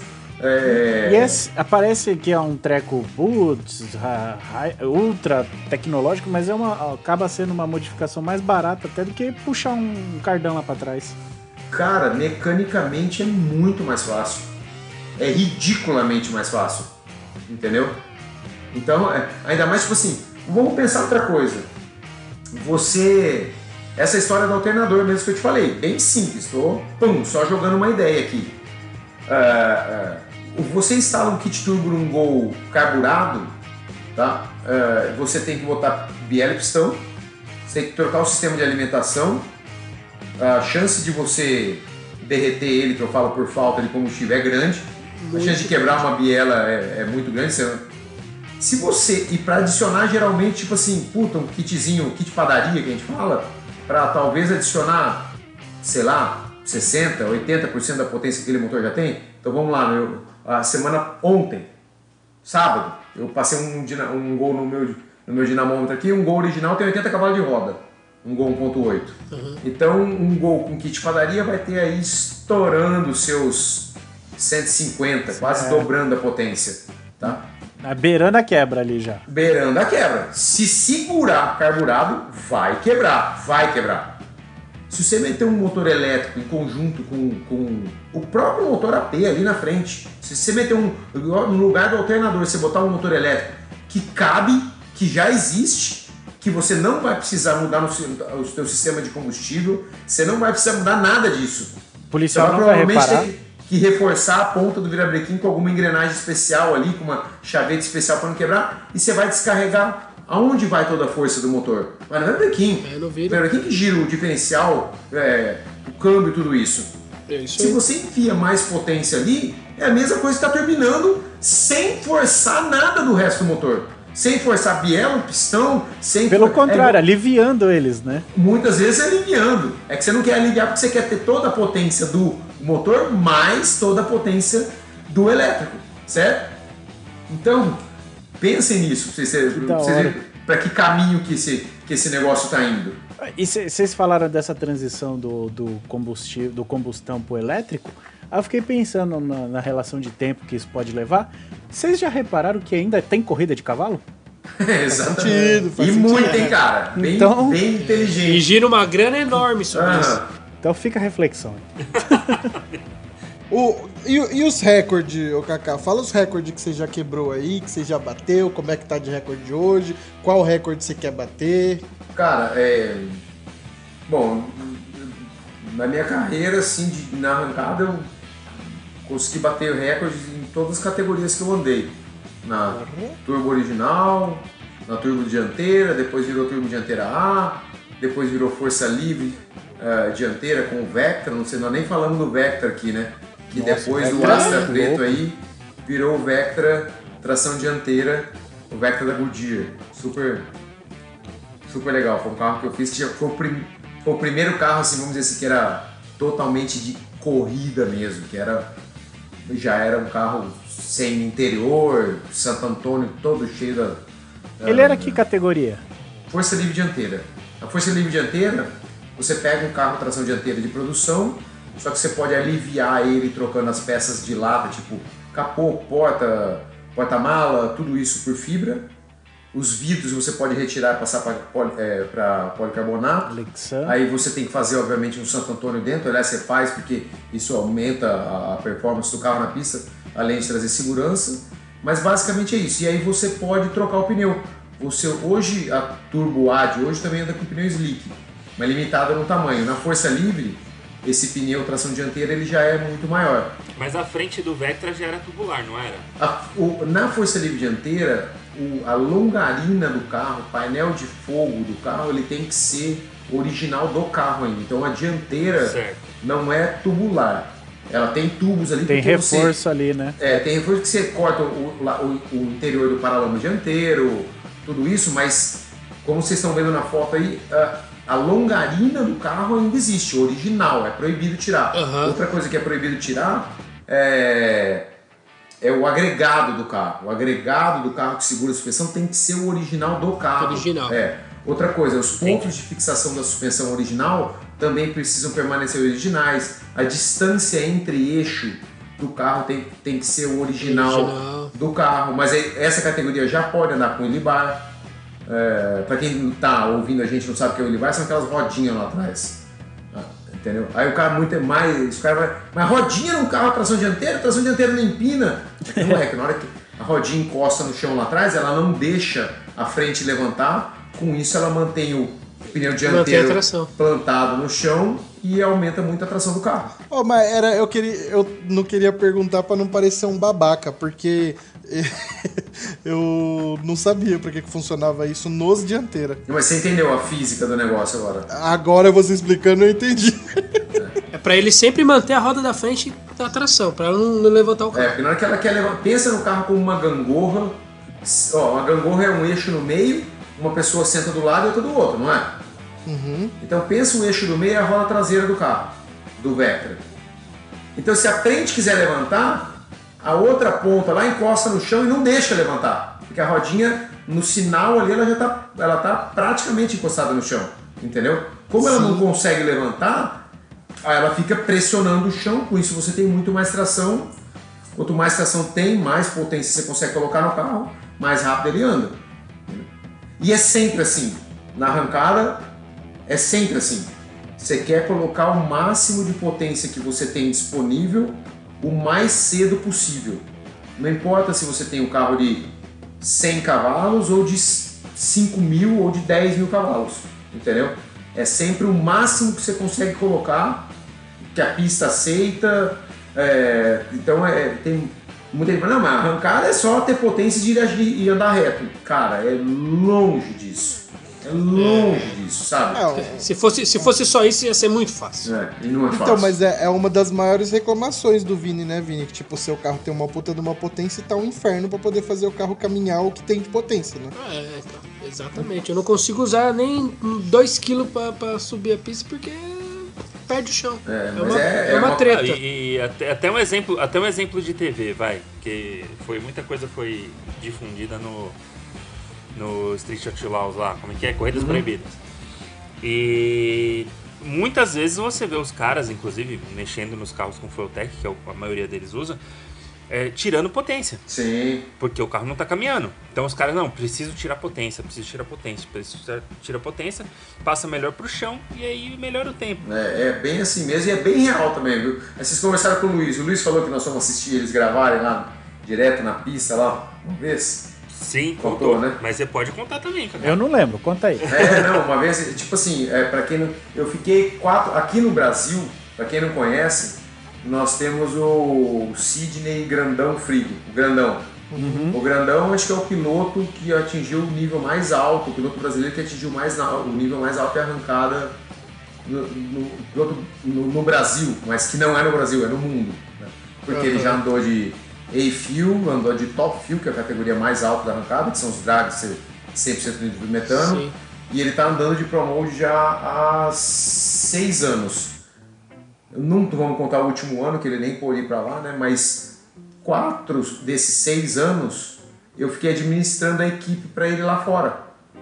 Então eu fiquei quatro anos indo para os Estados Unidos, quase 13 vezes por ano, para tomar conta da equipe lá e das provas que corria e tudo mais.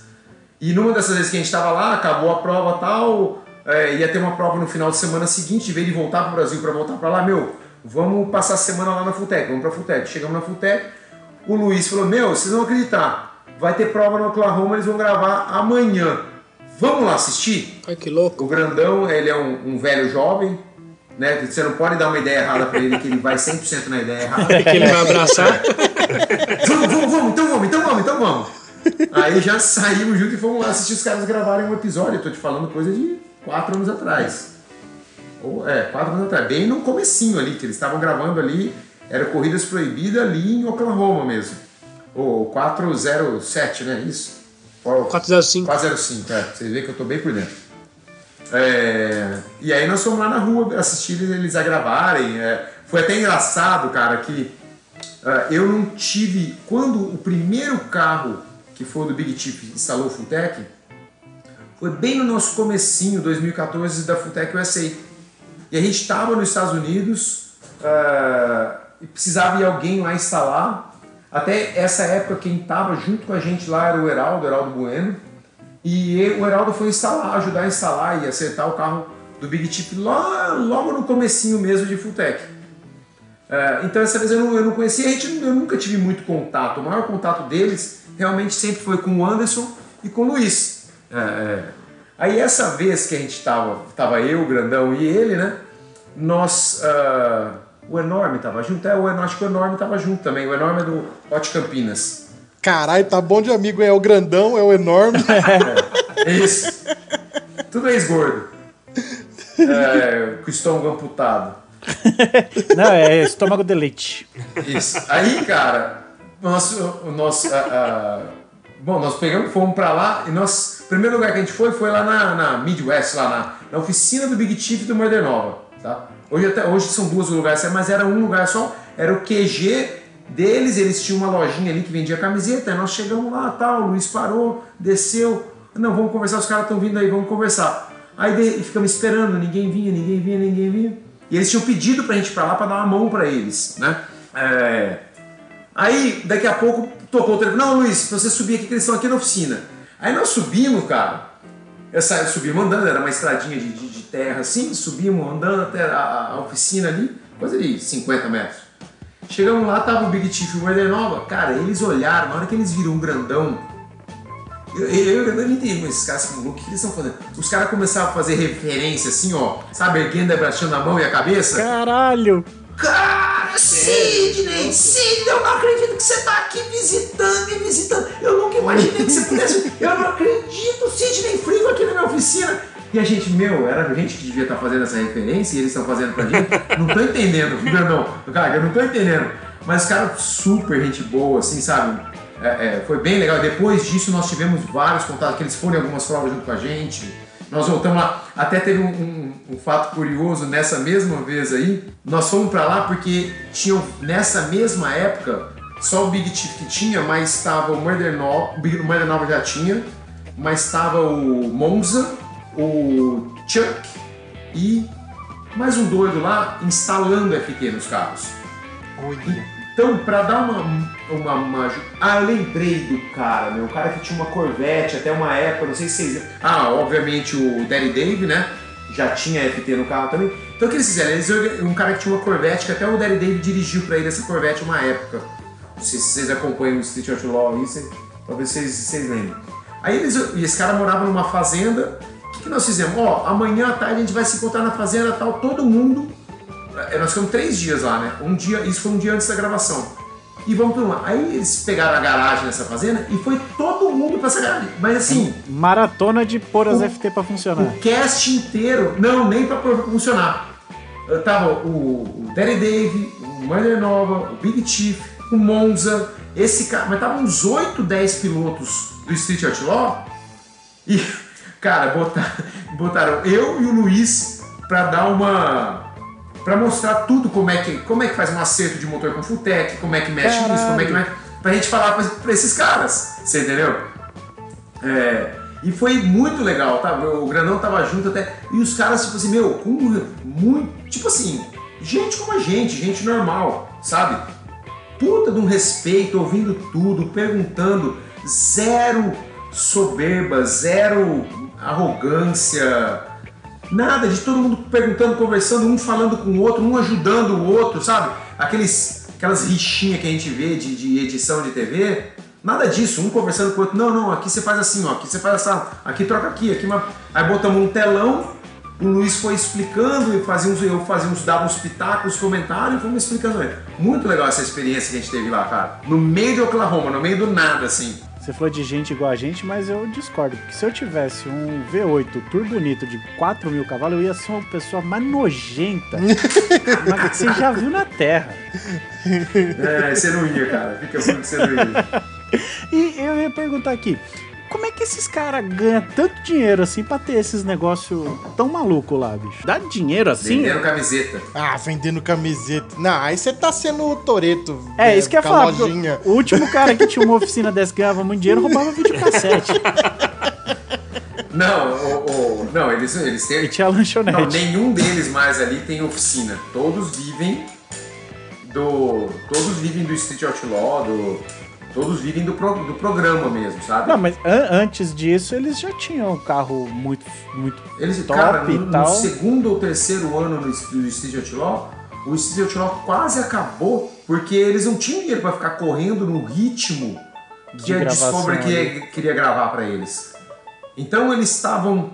E eles literalmente ganharam dinheiro vendendo camiseta.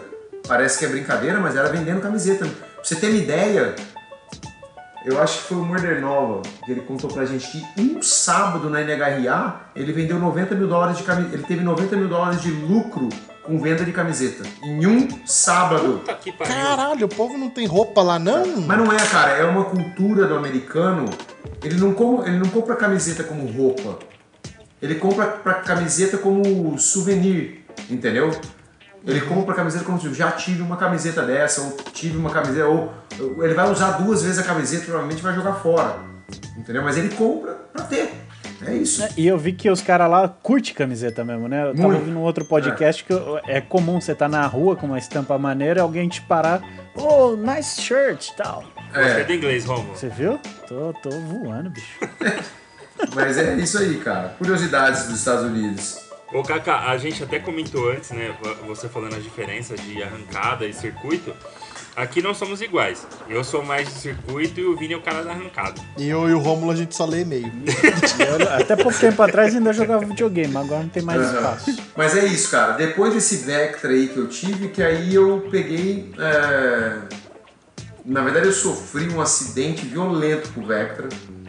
Que eu tô pagando por esse acidente até hoje, cara. Que eu tô com uns problemas sérios de, de coluna, de medula, de. Tá porra. Mas vai resolver. É, Mas o que, o que eu- aconteceu? Como- Cara, na minha. Bom, foi na minha última prova com tração dianteira mesmo. É, o carro desgovernou lá, desgovernou no final, fez um T-bone que fala, sabe? T-bone. Na hora que eu tirei o pé, 260 por hora, o carro virou, Nossa provavelmente Senhora. quebrou alguma coisa na suspensão dianteira. Ele virou de uma vez e bateu de frente no muro no Velopark. Nossa. De frente, de frente mesmo, assim. E eu fui salvo pelo Hans, sabe? É, foi uma parte foi um acidente bem, bem foda mesmo, assim, bem, bem traumático, porque machucou um pouco, é, é, demorou para eu sentar no carro de, num carro de novo e andar. Demorou por dois motivos. Primeiro que eu demorei quase um ano para arrumar o Vectra. Quando ficou pronto o Vectra, um, um amigo meu, o Jader, que é um piloto de arrancada bem conhecido no, Brasil aí, o Jader Crollow, a gente apelida ele de Comprollow, porque ele compra tudo quanto é carro que tem por aí. E, e ele, quando ficou pronto o carro depois de reforma, ele chegou para mim, meu, é, vende teu carro para mim? O Vectra ainda. E o Vectra era muito bom, sabe? Era muito bom mesmo. É, ele peguei, não, acabei o carro pronto para eu andar de novo, acabei vendendo o Vectra para ele. É, quando eu vendi o Vectra, eu já tinha muita vontade de ter um carro tração traseira. Sabe quando você sente tipo assim, cara, eu acho que o que eu o que eu poderia, eu queria eu queria ir para novos ares. Deixa eu mudar o, deixa eu andar de ré um pouco. Eu ia, eu ia andar de ré. Eu ia, eu ia perguntar justamente isso. O que te fez mudar para mudar o, a tração foi o, mais o acidente ou o fato de você já ter extraído tudo que dava de uma tração dianteira? Cara, na verdade, acho que foi o seguinte, um pouco foi essa influência americana. Eu seguia muito, e ainda sigo até hoje, é, é, a cena, assim, sabe? Os, os porto-riquenhos, os carros, o jeito que eles fazem. É, então, essa, essa, essa questão de ter um, um chassi de V8, mas com um motor 4 cilindros ou um rotativo ali na frente. Eu acho isso muito legal. Muito, muito legal mesmo. Então eu tinha muita vontade de ter isso. Aí quando acabou, eu acabei de reformar o Vectra para voltar a andar. Surgiu a oportunidade de vender o carro, vender bem. Eu falei, ah meu, é minha chance, eu nunca mais vou conseguir comprar um carro, montar um carro tração traseira decente. Aí que eu consegui montar o Cobalt, que é esse carro que eu tenho até hoje. Isso foi em, comecei a montar o carro em 2013, mas na verdade ficou quase dois anos montando o carro, porque esse carro foi feito nos Estados Unidos. É, hum, aliás, eu tive, eu tive a, a, a felicidade de escolher um lugar para construir esse chassi nos Estados Unidos, que é o. É, é, eu fui influenciado por um americano amigo meu que, ó, se um dia você precisar fazer um carro, você faz nesse lugar. E eu mesmo sem entender tanto naquela época, eu escolhi a Jerry Beacle para fazer o carro e a Jerry Beacle é igual você ter um, sei lá, o Rolex da, de carro de arrancada. Tá? Todos os promotes, todos os carros, quando eu falo carro, é door slammer, é carro que abre e fecha a porta. Mais, é, mais rápidos do mundo, os mais bem feitos, são Jerry Bickle, que é, uma, é um tiozinho lá de 80 anos, que faz carro há 40 anos, produz 40 a 50 carros por ano, tem uma fila de. Se eu quiser, se você chegar lá com o bolso bufado de grana, falar, eu quero um carro agora, vai falar, não, agora não tem, só para daqui dois anos e meio. E Caraca, bufado de grana, igual o teu bolso é, deve ter mais uns 200 na tua frente, até com o bolso mais bufado ainda. E estão esperando. Caraca, então, o meu carro é dessa marca. O que, que esse tiozinho faz de tão incrível? Ele, Qual que é a dele? Ele faz carro que ganha e bate recorde. Um até do Mas é o que? É, ele faz os melhores chassis, ele faz o melhor ele solda, ele solda bem, ele. que que é? É uma empresa super decente de produção de carro. Decente que eu quero dizer, cumpre com prazo, de uma qualidade absurda a construção do carro, é, riquíssimo em detalhes mecânicos, não de mecânica motor, câmbio, mas de mecânica de construção, de, de chassi mesmo, porque se você olhar um chassi de um carro igual o meu, igual o meu carro, por exemplo, é igual o carro que o Luiz dirige, é igual o carro que o Luiz dirige, é igual o carro que o, que o grandão pilota no Estados O chassi em si é muito parecido, porque o que muda são as bolhas. Mas é aquele, aquele desenho do chassi, aonde vai um cano aqui, aonde vai o um cano ali, porque o carro tem que ser leve, tem que ser super, super rígido, ele não pode torcer, tem que ser super seguro, uh, tem que caber um pneu gigante atrás e não sair para fora da carroceria. Não... Então é uma baita de uma, de uma engenharia e tem e além de tudo isso, não adianta o carro fazer tudo isso e tracionar menos do que o teu concorrente. Ou seja, tem que fazer tudo isso além de tudo, o carro tem que tracionar muito, mais do que o do concorrente vizinho que faz carro de arrancada também. Entendeu?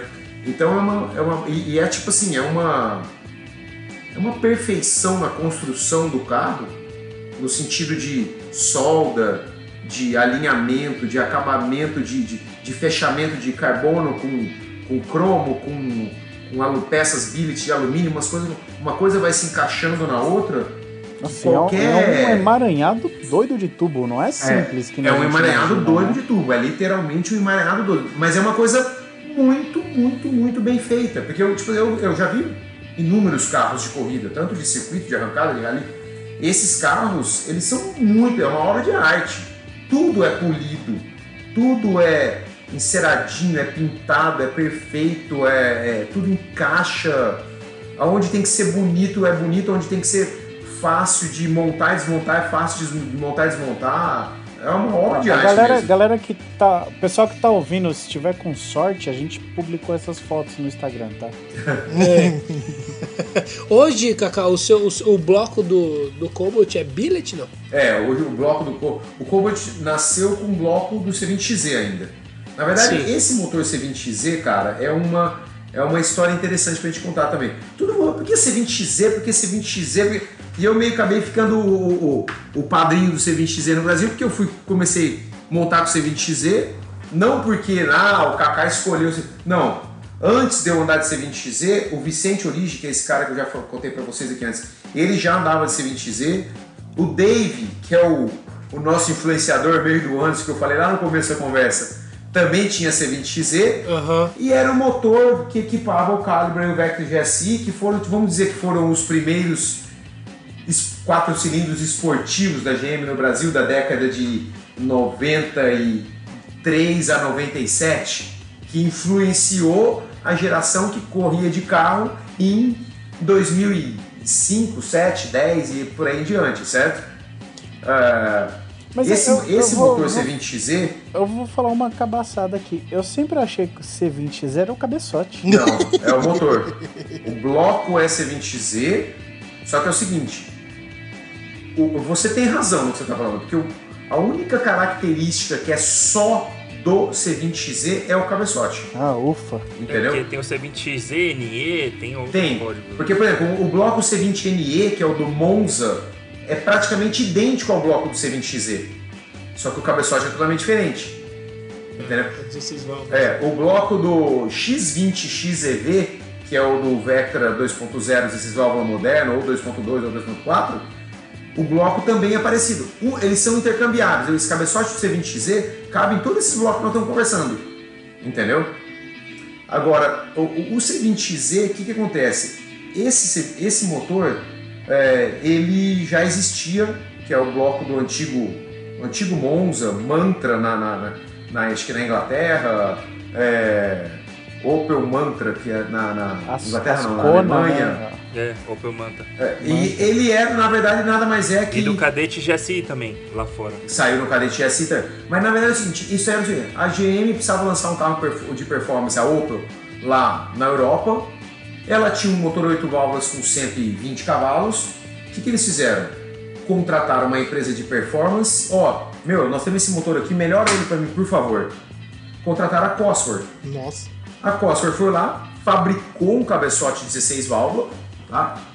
E, é, é, e isso, e daí é que nasceu o C20XZ, entendeu? Só que nessa mesma época, é, esse motor 86 por 86, o que, que é? 86 de pistão por 86 de curso, era o motor esportivo da época. Tanto que Quadrado. é, a Toyota contratou a Yamaha para desenvolver esse motor para ela também, que é o motor do MR2, que é um 2.0 16 válvulas, 86 por 86. A Caraca, Nissan, agora, é, agora eu fiquei, agora eu fui surpreendido. é, a Nissan, ela tinha um motor 86 por 86, cabeçote 8 válvulas, uma bosta também. Aí a Nissan tinha a equipe dela mesma, a Nismo, já lá no, no início do final dos anos 80, que fez o SR20, que é um motor Nissan 2.0, 16 válvulas, 86 por 86, tá? Ah, qual é o outro? A Ford, lembra do Scott Cosworth? Aham. É a mesma coisa, 2.0 turbo, na, na verdade ela ali deu um passo a mais a Ford, tá? Mas também era um, é um motor 8 válvulas, que eles mandaram cabeçote de 6 válvulas em cima, 86 por 86. E por incrível que pareça, a maioria desses motores, até porque não é por incrível que pareça, porque se o motor tem o mesmo diâmetro e o mesmo curso de virabrequim, e tem o mesmo propósito, por exemplo, um cabeçote de 6 válvulas, óbvio que ele vai ter as válvulas de admissão de escape mais ou menos do mesmo tamanho, os comandos mais ou menos do mesmo tamanho, Potência mais ou menos parecida. tudo mais ou menos igual, entendeu? E o fato curioso, se eu falo pra você, tipo assim, qualquer gearhead sabe, ah, o motor 6 cilindros mais tocha que tem no mundo. Todo mundo vai falar, ah, do- para arrancada, né, o mais preparado, o 2JZ, Toyota 2JZ, do Supra, certo? O que, que é o 2JZ? O 2JZ é um C20XZ com mais dois cilindros. Ele é tudo igual. Caramba. Mesmo tamanho de válvula, mesmo tamanho de pistão, mesmo tamanho de biela, mesma inclinação de válvula, é tudo igual. Ah, três JDM lovers infartaram agora. Ô, porque Eu, tô, eu tô achando muito da hora ouvir isso, cara. E aí, é, é, então até, até como referência de potência, você fala, ah, mas o bloco do C20XZ é, virou, do teu carro no Cobalt hoje é billet, é, hoje é billet.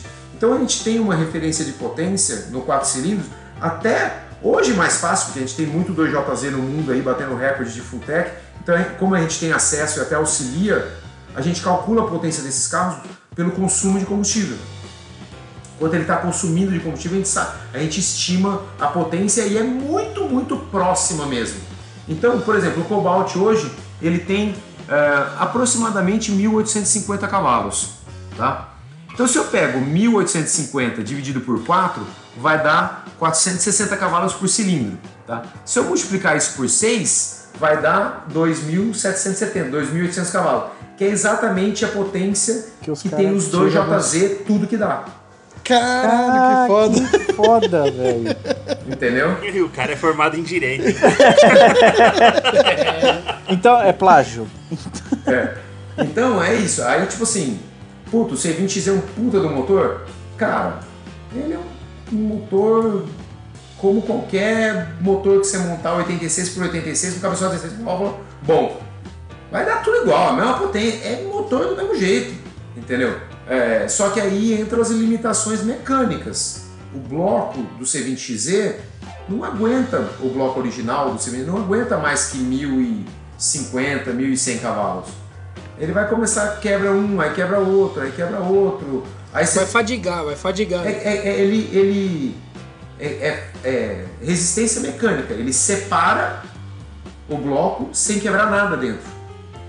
Ele separa, o virabrequim vai para baixo e o pistão e, o- e a parte do cabeçote vai para cima. Ele separa bem no final da camisa do cilindro ali. Separa uma coisa da outra. Por É porque não tem mecânica. material Simples. mesmo, né? É. Então tem que ser um. E, e é, uma, é, é- é uma coisa que puxa a outra, entendeu? É- é. Eu, eu falo, tipo assim, um motor que anda com 3,5 kg de turbo é completamente diferente do motor que anda com 4,5 kg. Que é completamente diferente com um motor que anda cinco- com 5,5 kg. Que é completamente diferente do motor que anda com 6 kg, 6,5 kg igual eu ando. Entendeu? Nossa Antes, senhora. antes da gente cair nesse, nesse buraco medonho que é a potência do seu carro, é, eu queria pedir uma ajuda, porque assim, a galera fala de, de billet, todo mundo fala billet, aí todo mundo finge que sabe do que se trata. É a mesma Puta, coisa eu de ia cli- perguntar isso. A mesma coisa de falar de clítoris, ponto G, todo mundo finge que sabe o que, que é. o, o que, que é o Boa billet? referência. Cara, billet nada mais é que você pegar um, tipo assim, uma peça maciça e usinar ela até ela ficar no formato que você quer. Então, Essa maciça que tomou várias pancadas. Mas essa peça é o que? não, é, essa é outra coisa. Não é, que tomou, não é que tomou várias pancadas. É o seguinte, você pode pegar uma peça maciça Tá vendo? Ah, Tá vendo? Ela vai ser não sabia o que, que era. Ela pode. Você, você, que, que- obviamente, o que você vai fazer? Por exemplo, eu vou fazer um bloco billet. Você pode fazer um bloco billet de aço. Aham. Você pode fazer um bloco billet de alumínio, de magnésio, de sei lá o que você quiser, de madeira até, tá? Mas, por exemplo, você vai fazer um bloco de alumínio, então você escolhe um- o alumínio que tem a maior resistência mecânica. Depois você pega esse bloco, muitas vezes esse bloco vai passar por um tratamento, ou ele é um bloco extrusado. É, é, a confecção do material em si, ela é a mais ah, sólida possível. Ou você pode até pegar um pedaço de alumínio, forjar. O que é forjar? Você vai esquentar, temperar ele, apertar e espremer ele até ele ficar no menor tamanho possível, entendeu? Ou seja, você pega um bloco de um metro de largura por um metro de altura por um metro de comprimento e espreme ele até ele ficar 40 por 40 por 40. Ou seja, você concorda que as moléculas vão estar super compactadas ali e ali você vai ter que transformar aquilo num bloco. Como você vai transformar aquilo num bloco? Usinando. O Foi, CNC, foi praticamente isso aí que eu falei. o bloco vai, é, Bater. tipo isso que eu falei, viu? o bloco vai ser usinado, entendeu?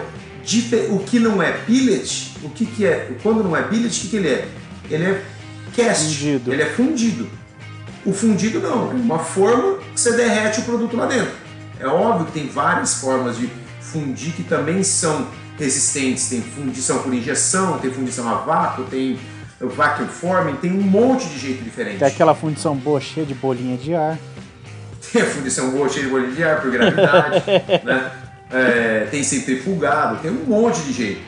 Mas o billet é o mais nobre que existe. A minha confusão veio então justamente por, pela galera que não sabe o que tá falando falar com propriedade, porque na minha época do Senai, eu aprendi que o billet era isso, era peça usinada, acabou, não interessa do que. Aí, quando eu- aí você vem falando com, com entendedores, e aí eu vi nego falando de liga billet. Eu falei, porra, mas que merda é uma liga de billet? Não, não existe billet é- liga billet. Quando você for falar entendedores, por favor, hum, faz os dedinhos de aspas aí, tá? Ah tá, eu fiz. Ah, então beleza. Você não Não, e hoje em dia o que tem de entendedor nessa internet é.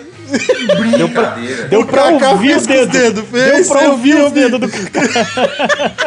Meu pai do céu, eu vejo. Nossa senhora. Deram a, a espingarda pro macaco. Aqui no caso nós temos quatro espingardas.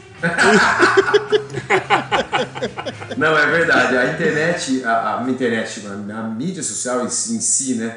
É, cara, ela tem muita informação boa, de graça, que você pode aprender muita coisa. Agora, meu Deus do céu, o que tem de gente ignorante falando com uma propriedade e o que tem de mais gente ainda acreditando no que os caras estão falando por aí. Nossa senhora. O, o- o pistão e a biela forjado, eles necessariamente são billets, então, porque ele é todo compactado, todo espremido lá pra. pra pega Não, uma peça a biela gigante. raramente é billet.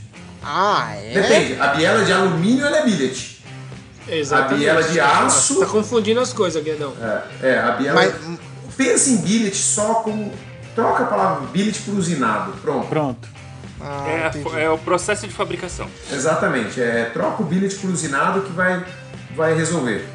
O fato é o seguinte: quando você faz o bloco, vamos, dizer, vamos falar assim do bloco billet, você consegue fazer. Pare, você, já que você vai fazer, você poderia fazer fundido resistente, mas você vai ter que fazer uma construir uma forma para derreter aquilo, aumentando parede onde você precisa de mais parede, tirando onde precisa ficar mais leve, tudo isso. Hoje, com o advento de CNC quatro eixos, cinco eixos, sete eixos, você taca o bloco lá dentro, aperta três botões e brrr, cai E não só bloco. isso, né? Além do, do- da máquina ter toda essa versatilidade, você tem uma tecnologia de, de metal muito avançada, né? Nos bits muito loucos que não vão riscar, não vão quebrar. Exatamente. Você tem a certeza que no final você vai ter o bloco do jeitinho que você queria, que o, o simulador gerou lá. Exa- exatamente isso daí. Então é, é- é isso daí, cara, a- o fato dessa abertura de usinagem tá tão grande, tem expandido tanto no mundo, cara, isso deu uma acelerada na- no, no progresso de, de motores, de carros, que foi absurdo. Isso- É, tanto é que você, você é é total exemplo disso, né? Do seu Vectra pro Cobalt, É. né? Do Vectra você usava um, um bloco, bloco fundido. Exa não, o próprio Cobalt, né, que nasceu com bloco fundido e estacionou ali no 1200 cavalos ali, sem esse, se, não, se eu não tivesse trocado por um bloco billet, eu não ia conseguir, conseguir andar mais rápido. Eu já andava mais rápido que dava para andar com 1200 cavalos. Não dava pra andar mais Você rápido. estagnou ali, não, não, não tem pra Estagnou onde ir. Não tem pra Para andar mais rápido que isso, só tendo mais potência. Para ter mais potência sem quebrar, tem, tinha que ter um bloco billet. E qual que foi a principal diferença do, do fundido pro billet? É resistência, só. Performance zero. Ele cresce de tamanho externo assim também? Um- Olhando Igual? você percebe Não. que é. Não? Não, Igual, não, né? não, porque tipo assim, o cabeçote que tá no carro é o cabeçote C20Z original de fundido ainda. Então, por exemplo, se eu pegar um cabeçote de um calibre original, ele cabe ali no meu bloco normal. Ele cabe no seu carro. se eu pegar um virabrequim de um calibre original, um pistão, uma biela, tudo, cabe tudo no, no- no bloco do Cobalt, normal. Entendeu? E dá pra, dá pra sair deixando tudo billet? Dá, dá pra fazer o cabeçote billet, dá pra fazer carcaça de câmbio billet, dá pra... Tem vantagem nisso? tem, o- tem vantagem, mas tem o custo vem junto, né? Então, se não tem necessidade, pra que, que você precisa de fazer isso, billet? Hoje você usa um câmbio que é o Liberty, né? Liberty, isso. Eu vi um vídeo seu, cara, que, que Ah, esse- ele mexendo, aquele né? vídeo É é, maravilhoso. animal, velho. Explicando o câmbio, né? animal, velho. Pelo amor de É. Deus, é animal. Esse, cara, esse câmbio, ele é fabricado desse mesmo jeito, é patenteado pela Liberty, desde os anos, dos final, final dos anos 60, pra você ter uma ideia. Nossa senhora. É o mesmo câmbio. É o mesmo câmbio que a Liberty, se ligar um zero, comprar um zero lá hoje, ela vai. te- É, é óbvio que ela teve melhorias para facilitar na montagem e desmontagem e tudo. Mas até se você olhar por fora o fabricado, o dos anos 70 e de agora, é praticamente o mesmo câmbio. Um negocinho pequenininho e olha o que, que aguenta, né? É. Na verdade, se você pensar, não é tão pequeno assim, cara. Porque aquela parte que nós estamos vendo do câmbio é só a parte da- das marchas. Das tá? engrenagens, isso. Você tem que lembrar que depois você tem a capa seca, que é onde vai a engrenagem, Ah, sim. a, a embreagem, e depois você tem que lembrar que, que o diferencial tá lá atrás do carro. Sim, então sim, ele não é sim. tão. é Até, até porque ele é um câmbio de três eixos. Ele não é um câmbio de dois eixos com- Exato, como é. um câmbio comum. Né? Mas é um câmbio, é um câmbio de arrancada, feito para arrancada só. Não dá para usar para nem, nem para rua, nem para nada. Então ele é super fácil manutenção, é ridícula a manutenção do câmbio. Ô Kaká, e, e somente na, na Força Livre, na XTM, que pode ter essa, essa liberdade de mexer em bloco de motor? Só na XTM É. hoje no Brasil. Só na XTM? XTM e Promode, é. Na Força Livre você Tá, é na obrigado. Força Livre tem que ser o Na verdade, é, é uma coisa. é, é, eu cooperei com o regulamento de Campeonato Brasileiro, do Paulista, é, é, até teve uma época, uns quatro anos, mais, uns seis anos atrás, que nós fizemos uma unificação de todos os regulamentos no Brasil de arrancada, de todas as categorias. E eu que escrevi o regulamento para todas as categorias de arrancada do Brasil. Porra! É, junto- então agora, verdade- agora reclama aí, Vini. Reclama Só aí. que eu não. Não, eu não, deixa assim, tá bom. Eu, eu, eu que escrevi, mas eu não fiz sozinho. A gente montou um grupo que chamava G3, que era o pessoal do Rio Grande do Sul, o pessoal de, de- de- do Paraná, o pessoal de São Paulo, e a gente juntava tudo e cada um ia falar, não, mas aqui no meu- eu tenho essa característica aqui, e Estado de São Paulo tinha outra característica. Cacá, como é que a gente usa o mesmo regulamento é, atendendo essas duas solicitações? Aí eu tinha que vir com alguma solução no regulamento que deixasse é, é, igualitário para os carros da categoria de marcas diferentes que andam numa mesma categoria e que atendesse o Rio Grande do Sul e São Paulo. Então esse e ainda esse regulamento mudou muito muito pouco depois que eu escrevi ele. A base desse regulamento ainda é, é- é- não é que foi o que eu escrevi. Eu peguei o regulamento que tinha no Rio Grande do Sul, o que tinha no Paraná, o que tinha em São Paulo. Pegava cada categoria e juntava os três regulamentos em uma só. Exemplo, é, E igualitava é, eles. regulamento da Força Livre Dianteira. Como que é o do Sul? Como que é o de São Paulo? Como que é o de São Paulo? Quais são as diferenças? E aí trabalhava nas diferenças para que não existissem mais e ficasse o mesmo regulamento. Só que além disso, você precisava combinar uma categoria pra, com as outras para que ela fosse uma, um desenvolvimento natural. Então, às vezes, você fazia uma alteração lá na turbo dianteira e o final dessa ponta é a força livre dianteira, que atrapalhava tudo nas outras. Então você tem que casar tudo. E além de tudo também, essa, essa parte que você viu, que foram, foram as regras gerais, cada regulamento tinha uma regra específica de segurança, de banco, de é, sistema de incêndio, de tudo isso. Então isso nós tiramos de todos os regulamentos e foi feito o regras gerais. E aí, ali no Regras Gerais, ele compreende as regras de segurança e como que funciona a prova para todas as categorias. Foi Tá isso. bem bolado esse esquema aí. Não foi ideia do Kaká, foi Copa do Americano também.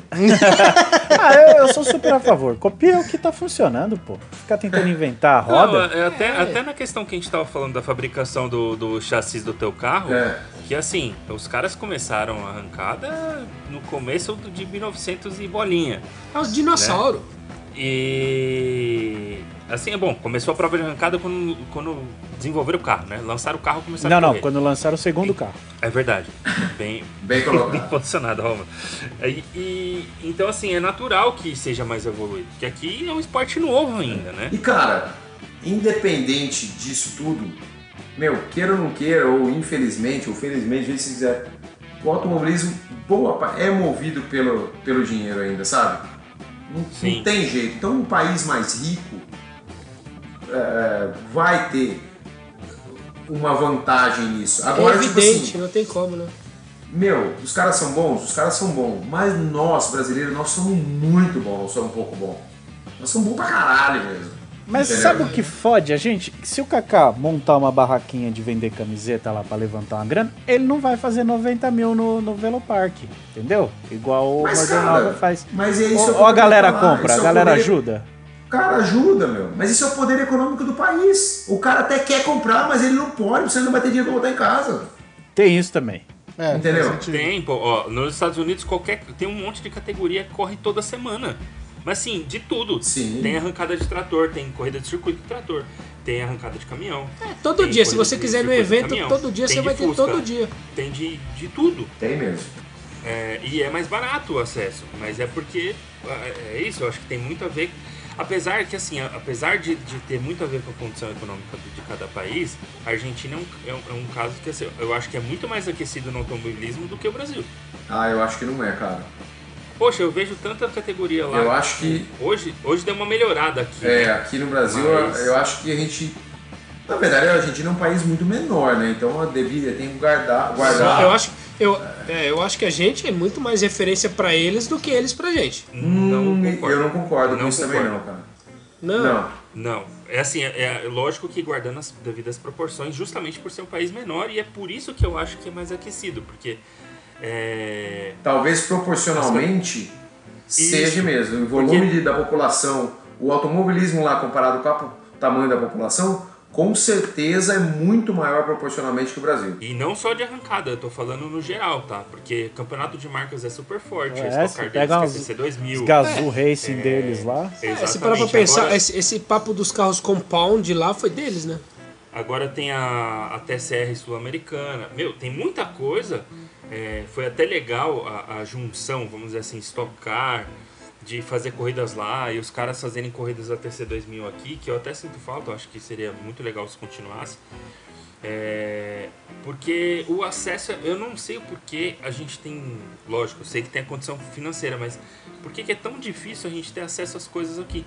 Nessa questão de automobilismo, entendeu? Porque a Argentina é um país muito mais pobre do que o Brasil. Cara, mas eles, o que, que acontece? Você vê que tem até, até nisso é, tem um lado bom das coisas, né? Uhum. Eu acho que o, o fato deles serem um país mais pobre, que não é bem assim, porque o país foi muito mais rico do Brasil durante muitos e muitos anos, né? E o automobilismo lá, esse automobilismo que está falando, raiz aí, TC2000, turismo carreteira, tudo isso, é muito antigo no país lá. Numa época que a Argentina era a Europa das Américas, né? É, essa raiz que eles criaram lá atrás, quando o automobilismo nasceu desde lá atrás, e o fato deles talvez terem uma condição econômica que veio talvez se deteriorando, eles são excelentes fabricantes de peça. Excelentes. Eles, os produtos argentinos são muito bons, de qualidade. Para auto. Pistão, biela, vira-brequim, vira bomba de óleo, bomba de combustível, embreagem, é, é, é, câmbio. ah, cara, a, a melhor, uma das melhores bielas de aço do mundo é Sainz, é feita na Argentina. A Sainz também faz câmbio para circuito. Sim. É, Bem caro, por sinal. Puta de um a câmbio. Férrea, uma das melhores fabricantes de válvula do mundo, é a Argentina. A, a, a, a Supertec é a mesma coisa. A outra, por exemplo, lá no- tem uma cidade no- na Argentina, eu esqueci o nome dessa cidade agora, que tem uma empresa lá chamada Motor Parts. A empresa emprega praticamente a cidade inteira. Essa empresa, 95% da venda dela é exportação para o mundo. Ela faz válvula para Manley, ela faz toda a linha de toda a linha de produção da Supertech, que é uma que é uma excelente marca de performance para válvula, tucho, mola, prato, tudo que vai no cabeçote é fabricado na Motor Parts. Uh, fica em Santa Fé. Fica em Santa Fé. É, eu não sabia. Mas eu, eu, eu acho que o nome da cidade, especificamente da Motor Parts, quem puder, é, quem souber, coloca aí, é um, é um nome de. Nome de, de, de mulher, tipo assim, Gabriela, o nome da cidade, sabe? Mariela, sei lá, alguma coisa assim. Me falaram já, mas eu esqueci. Eu sei minha, algumas peças minhas vêm de lá uh, e foi difícil de chegar aqui, demorou pra cacete. Oh, eu quero fazer a minha, minha clássica pergunta aqui. Posso?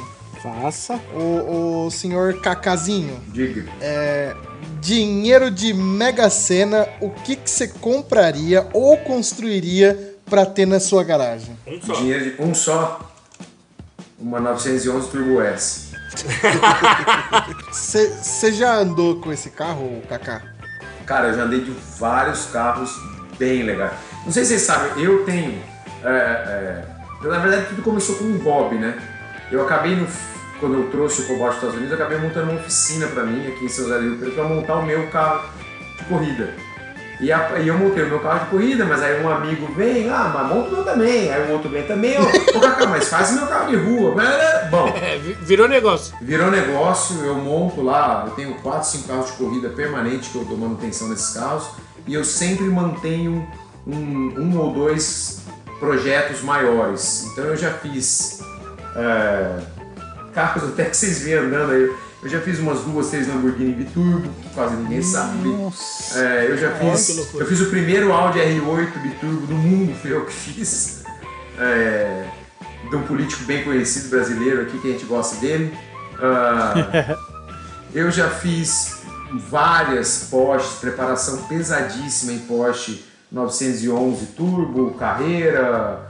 Uh, já fiz V8, já fiz esse carro importado, tudo eu já fiz e, cara, eu já andei nos carros. Ah, semana passada mesmo, semana retrasada, eu entreguei uma, uma Galhardo biturbo, 1270 cavalos na roda. Cara, é forte. Só isso é forte de verdade mesmo, assim, pra andar na rua. É muito forte. Só que aí você fala, mas por que você escolheu então uma, uma Porsche Turbo S? Cara, porque a Porsche ela é forte a hora que precisa ser forte. Ela é confortável a hora que você ser confortável. É. É, puta, Porsche é o cão mesmo. Esses alemãos são. tá, não tem jeito, não. A Porsche vai sempre vencer. Por quê? Todo mundo escolhe Porsche. É, tá. Todo mundo escolhe Tá Porsche. tipo Brasil e Alemanha aqui já. Passo, passo, É, é, literal, entendeu? Não, Toda cara. semana é gol da Alemanha. Toda semana é gol da Alemanha. Toda semana é gol da Alemanha. Mas a Porsche é É, é que é um carro que é uma construção muito refinada e chão, né? É, puta, Porsche é tudo de bom, cara. Vocês estão falando do Meu, Fusca te besta, hein, ó. ó. Eu, vou, eu fiz, fiz uma carreira, uma carreira GTS, tá? Motor 3.0 biturbo. Mega preparada, 570 de roda. Esse carro sai com 317 de roda no meu dinamômetro aqui. Você imagina, de 317 para 570. Cara, Original? É muita coisa. Miolo bloco original? Miolo original. Miolo não dá pra Cacete. botar. Se botar um pouquinho mais, o, o câmbio para de funcionar direito. Então é 570 é o limite dela ali. É, cara, esse carro com 570, vou te falar que ele anda igual a Lamborghini com 900. Ô, louco! É. Porsche Motor de é Fusca, né? Motor de Fusca. Top. Só que ele freia e faz curva. Só que ele freia e faz tudo. Dá pra usar no dia. E o ar-condicionado gela. Não, da que da Lamborghini é bom, cara. Que alguém ia perguntar o que ia perguntar aí? Eu, eu, eu ia, eu ia. O que que, o que que hoje você tem na garagem? Cara, eu só tenho fuleirice. Aí Assim, sim, É aê! disso- é disso que a gente gosta. Não, não, eu, tenho, eu sou eclético, né? É o seguinte, bom, a esposa anda de. Na verdade, eu sou aquele cara que quando vai comprar o carro, se falar pra mim que é modinha, pronto, me convenceu a não comprar. Entendeu? Eu sou igual. Não, essa cor é tá na moda. Ah, bom, obrigado, é essa que eu não vou comprar. Entendeu? então, por exemplo, a esposa anda de Equinox Premier, porque é 2.0, turbo 4x4, 9 marchas, 200 280 cavalos, original. Quem tem esse Coisa carro linda. já andou, sabe o que eu tô falando. Esse carro parece ser um tesão mesmo, bicho. Meu, esse carro é incrível. A topeira da GM vai lá e para de fazer o carro 2.0. Bom, nem me fala. É, aí eu ando de 320, de BM 320 F30, aquelas M Sport Plus, sabe? Mas só, só um remapzinho ali, 260 de roda, acabou. Tá, Ah, só, eu não vou acreditar, porque. Enfim. É, aí eu tenho uma M3 E46 2006 branca. Olha! É. Eu tenho o Calibra que eu tô fazendo. Eu tenho um GTS 94 restaurado, impecável, daqueles lindo, lindo mesmo assim, tudo. Que foi meu primeiro carro. Eu comprei um. todo- Originalzinho ou fuçado? 100% original. Nah, tá mentindo. É, 100%. Ah, vale 80, va- vale 80 sem conta. Vale mais que a É, eu- BM. Eu tenho um, um Gol 1000 com 30 mil quilômetros, aquele 94, o primeiro que a Volkswagen lançou, que não tem ventarola, não Sim. tem desembaçador, não tem, tem 30 mil quilômetros, mas assim, não tem um cocô de passarinho nele também. Caraca, que da CHTzão hora. brabo. Pra completar, eu tenho. Ah, eu tenho um Calibra, esse tá restaurando, tá montando, esse é fuçado, mas tá montando. E eu tenho, pra completar, que é a cereja do bolo, eu tenho uma Jog 97. Um Aí você tá montado. Que o motor dois tempos que não dá pra você parar em cima dela. Duvido alguém andar com ela aqui. Fuçadão? Caralho, Ô, Vini, que da hora. esposa que tem uma. Fuçada, É, minha esposa tem. fuçada até a tampa. Motor 86 da hora. cilindrado. Ela tem original 4,6 cavalos. A minha tem 25 cavalos. Ah, louco, não. Não tem como. Tem, Ah, tem vamos- vídeo vamos- disso? Vamos, vamos, vamos montar um racha, porque da minha esposa anda pra cacete também, velho. Meu sogro é, é- mexe com moto. Tô pronto. Dou um quarteirão pra você sair na minha frente. Oh, Então, eu senti o desafio. Pera, pera, pa, pa, pa, para. Agora então já sei o que a gente vai fazer. Kaká, a gente tá organizando. Quer dizer, a gente tá falando que tá organizando, mas até agora não começou. Mas a gente vai fazer uma bateria de kart. É o tradicional primeiro mundialito de kart do TurboCast. E a gente tá convidando todo mundo que participou aqui pra correr com a gente aqui, talvez na granja ou na aldeia, quem fizer a oferta mais legal. Eu acho que vai ter que ser no autódromo de Interlagos Tá- completo. tá ficando grande, de né? gente, é, E, e aí é isso aí. Você topa correr com a gente? Top. Se tiver de bobeira? Top. Eu não sou um expert no, no kart, não, viu? Não, conforme você foi falando que você não entrava na curva, você já não gostava da ideia, eu fui me empolgando. Falei, beleza, dá pra convidar. Melhor você for, melhor pra gente. Puta, os caras querem andar comigo só falar grande de mim, pô. Aí tá bêbado. Não, não é isso não. É porque assim, a cada convite que a gente faz, a pessoa já ganhou o campeonato, andou na Europa, andou aqui, anda na granja toda semana. Tá ficando complicado pra gente. Tá, Então, vai ser um show de mais horror. pessoas a gente tiver pra disputar lá no fim do grid, fica mais Faz o legal, seguinte, entendeu? convida pra um churrasco. Aí nesse dia você traz a jogue. traz a joga. Ah, Isso. combinado. Aí a gente faz o Isso. tirateima ali. Combinado, combinado. Eu vou sair um quarteirão na frente? Eu vou sair um quarteirão na frente. Não vale jogar, não vale jogar bola de naftalina no tanque. Não, eu joguei metanol, cara. Nossa Aqui nós coloca meio litrinho de nitrometano e pau. As janelinhas da jogue é quase junta já. É, é, isso aí mesmo. Mas é uma delícia, esse mundinho aí de. Mundinho não. Que, é, que a gente não conhece, né? Eu, aliás, eu conheço porque eu montei a minha. Cara, esse negócio de- da jog, na verdade eu vou falar pra você, esse motor que veio equipado nessas joguinhas é um motor que ele foi usar, é um motor universal, é um dois tempo universal chamado Minarelli Horizontal. Um motorzinho italiano. Mas esse mesmo motor saiu na Jog, na, na Suzuki S, sei lá o quê. Aquelas na- desgraças de vídeo que a gente vê das Filipinas, é tudo que é esse motorzinho, é né? Tudo isso. é, na verdade, tem três, tem três variações de motor. Na verdade, tem um. O que é o mais comum, na verdade, é o da Honda Dio. O da Honda Dio, essa, essa não teve no Brasil. Esse daí é o pica das galáxias. Esse daí é um motor que. Ele é 125 dois tempos. Um CVT. Então os caras fazem o motor até 200 cilindradas, 60 cavalos. Aí é. É absurdo. Deus me livre. Entendeu? Mas as joguinhas, cara, tem cada motor por aí, cada coisa, cada. Tem tanta, tanta peça, tanto modelo de coisa diferente que você, se você der uma olhada assim na, na, na internet procurando peça, você, você não acredita. É Mas tudo gringo, né? Tudo gringo. Tudo gringo, 100% gringo. Mas é assim, é, é embreagem, é variador, é correia, é bloco, tem bloco billet pra jogue. É, Meu Deus, tá de brincadeira. tem ignição. Acho que eu vou, que- eu vou, eu vou, vou pedir, vou pedir duas- dois quarteirões. Não, faz o Não, seguinte, vai o não Woody. Vai o Woody na jogue do Kaká pra balancear. Aí, aí tá bom, aí tá bom. É, Na porque a garupa. Na garupa. peso-potência dá, uma- dá uma balançada. É isso aí, é isso Mas aí. não, vai. não sai barato um brinquedinho desse, né? Cara, e quebra pra caramba essa porcaria, meu puta Ah, cara. dois tempos é. Ah, então o Vini tem chance, ó. Vai que E a minha quebra. tá carburada, eu tô louco pra botar, pra fazer ela injetada. Ah, a gente tem uns amigos na, na Fueltec, depois eu passo o contato. Não, valeu, valeu, valeu. Eu acho que você- a gente consegue um desconto pra você. Valeu, valeu. valeu. Ô, Kaká, deixa eu apro- aproveitar o momento. É, a outra clássica do TurboCast é pedir pro convidado indicar alguém pra participar de um próximo episódio. Puta, vocês já entrevistaram todos meus amigos, me deixaram por último, agora solta essa bomba? Ai, velho. E é assim, é no duro, é no susto. No susto. Cara, sabe quem que eu vou indicar? Esse cara tem muita história. O Vicente Origi, que eu falei dele três vezes aqui no podcast. Com Show, boa. Três, quatro vezes eu falei dele. Boa, boa, boa. A gente também não falou com o grandão. É, eu ia falar isso. Não tem Oh, o problema. grandão também. O grandão ele é ruim de conversa. Não tem Nós problema. também, então Ah, tá tudo igual. Ele, ele consome, ele consome algum- algo alcoólico? Ele conso- gosta, hein? Vixe, Maria. Então pronto. Então é isso, a gente já combina, pede pra ele começar a beber um pouquinho antes, pra dar uma quebrada Aham. e vambora. Não, o grandão, show de bola. Eu indico, ó, eu indico o grandão, eu indico o. É que os outros caras talvez vocês não conheçam, é da antiga, mas são caras que são. Teve uma época, vou contar pra vocês uma coisa. Uma época não, foi o ano passado. O velho fala assim, você fala de época.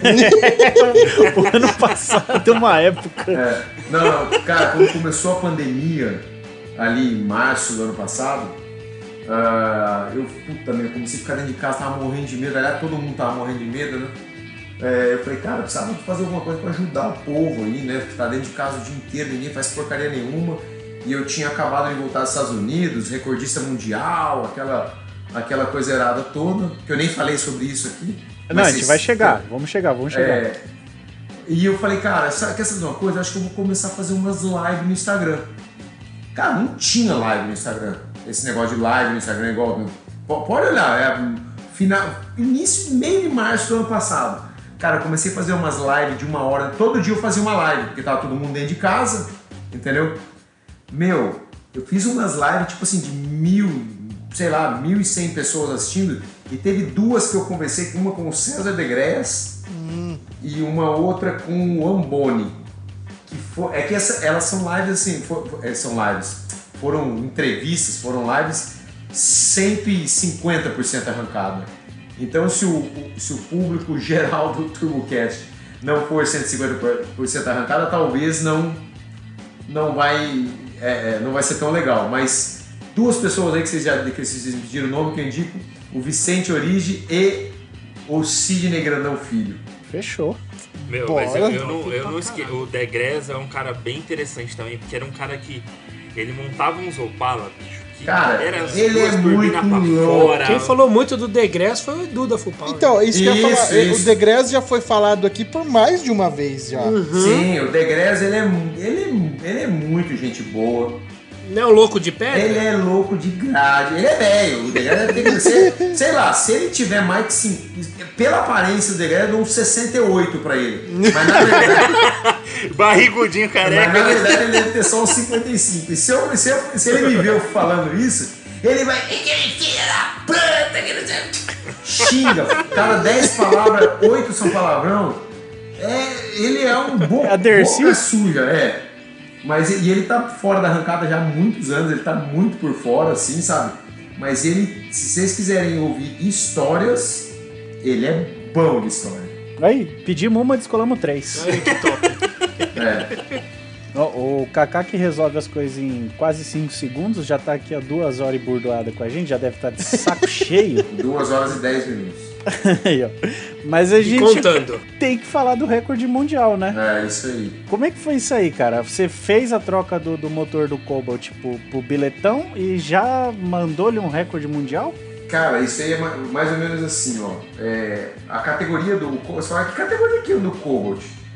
No mundo inteiro existem, sei lá, uns 50 carros parecidos com o Cobalt, é, mas tem uns 10 aí que são bem rápidos. E ah, ah, os porto-riquenhos mesmo, eles montam um ranking dos 10 mais rápidos com essas características. Então, é os 10 quatro cilindros mais rápidos do mundo. E eu tava lá no 13 terceiro, 12 segundo e vim melhorando, de repente, pum, nono, correndo aqui no Brasil. E é tipo assim, é um no Brasil, é outro na Austrália, é dois na Suécia, dois no- em Porto Rico, dois nos Estados Unidos, um no Canadá e assim vai.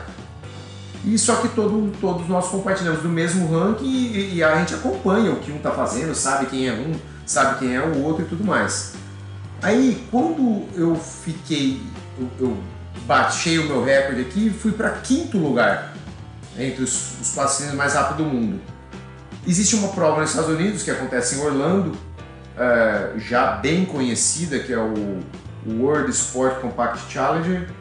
É, e o dono da pista lá, o Ozzy, e a esposa dele, a Maria, que organiza essa prova, sabe, agora que você está em quinto, do mesma forma, no ano anterior eles levaram o Colin Wilshire, que era o terceiro ou quarto no mundo, eles levaram da Austrália para participar em 2018. E eu quando fui, fiquei em quinto, eles, ó, 2019 nós queremos trazer para cá. E eles me fizeram o convite para participar dessa prova lá em Orlando. Que foi a prova aí que quem acompanhou viu.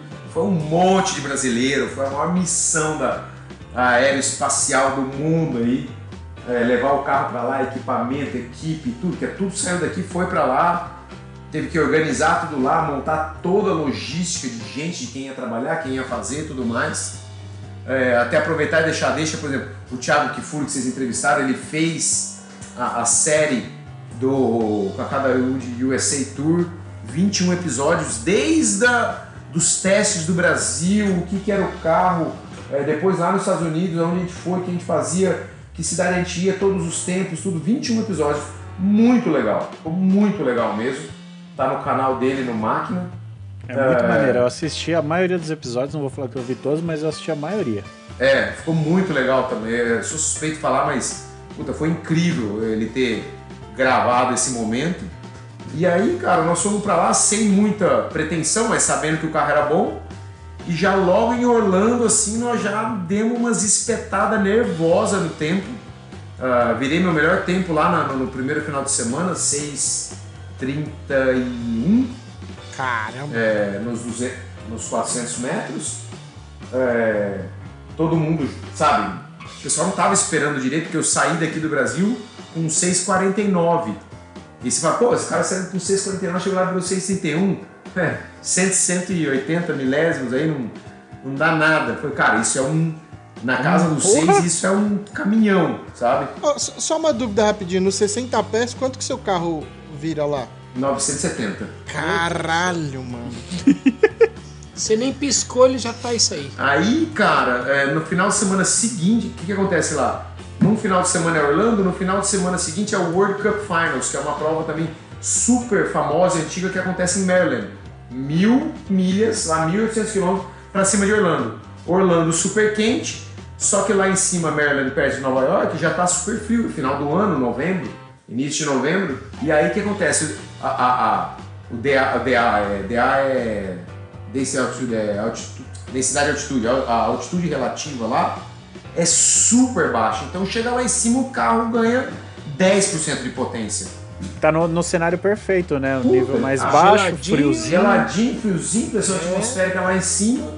Meu, cheguei lá na segunda puxada, recorde mundial, na terceira puxada baixou mais ainda o tempo, eh, recorde mundial de novo. Por incrível que pareça, cara, nas duas provas eu perdi na segunda eliminatória. Na, na- em, em Orlando, na, na segunda, porque a primeira eu tive um by run.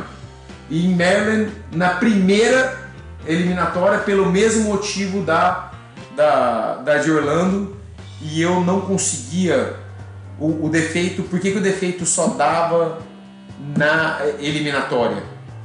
Porque nos Estados Unidos a classificatória não conta o tempo de reação, só conta o tempo do carro.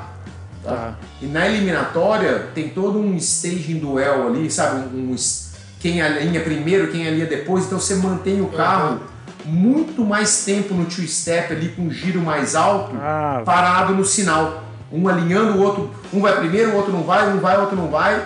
Com isso, os discos e de a embreagem- temperatura subindo. temperatura da embreagem, não do motor. Vai subindo, subindo, e conforme ela vai ah, subindo, o disco vai dilatando, dilatando, dilatando, começa a pegar e o carro anda sozinho. Mesmo estando freado, ele anda. Então as, Ele dá os pulinhos. eh, as duas. Não, não é o pulinho, ele anda, né? O pulinho é, outro, é outra coisa. Ah, tá. É, ele, o pulinho é para você alinhar o carro. Eu, eu tô falando que ele anda já. ele cola alinhado. mesmo, né? Ele di- dilata e gruda mesmo. Isso, e aí, se ele anda e você já tá alinhado, o que, que acontece? Você Acabou. queima. Queima. Entendeu? Então eu queimava, eu que chamo assim, queima parábola, ou então roll the beams. Que se você tá parado, o carro sozinho anda e queima. Cara, então, Que merda. É. Aí depois, o que aconteceu? Vou, aí o carro ficou lá, eu corri de novo em dezembro, baixei o recorde duas vezes de novo, pra, eu virei 6,18, 6,16, 6,15, 6,14, 6,11. É, mas aí o, nós temos nosso amigo canadense lá que foi lá e bateu o meu recorde. Filha da puta. Viado. tá em quanto? Tá 5,94 é o tempo dele. Puta merda, eu ia perguntar se 5 vem, então já vi que dá. Não, vem, vem. E é- é- essa é a parte legal, entendeu? Tipo assim, o, o- ele bateu o recorde, mas o tempo de. Qual, que é uma, qual que seria um grande problema? Você fala, puta meu, eu não tenho potência suficiente para virar o tempo que o cara tem. Esse não é o problema. Porque a potência a gente mede muito pela velocidade ou pelo tempo que você demora para percorrer dos 200 aos 400 metros. E o nosso tempo ali é igual. Entendeu? Então, é, é- é- o meu problema de bater o recorde é os primeiros 200 metros. Na verdade, é aí que ele ganha em mim. Ele vira o 60 best mais baixo que eu. É o chão, é a reação, o que que... Cara, é acerto mesmo. O carro dele é muito bem acertado. Que O- carro que é? É um GXP. O carro é praticamente o mesmo carro, o meu e o dele. A única coisa que ele anda com um Ecotec, um, um, é um motor diferente do seu XZ. É, o carro dele é bem potente também. Teve Ecotec brabo aqui no Brasil também, não teve? Tem o do Mano. Ele é um. Tem dois Ecotec bem bravos aqui no Brasil. São dois. Dois não, tem três na verdade. São três carros americanos que foram importados para o Brasil. Dois tração dianteira. Três, os três são dianteira. Tá? Os três são tração dianteira, isso mesmo. Aham. Dois são Pro dianteira, que no final da NHRA Sport Compact Estados Unidos de 2006 existia essa categoria, um carro totalmente tubular com motor tração dianteira. E tem um Força Livre dianteira que é com motor Ecotec também.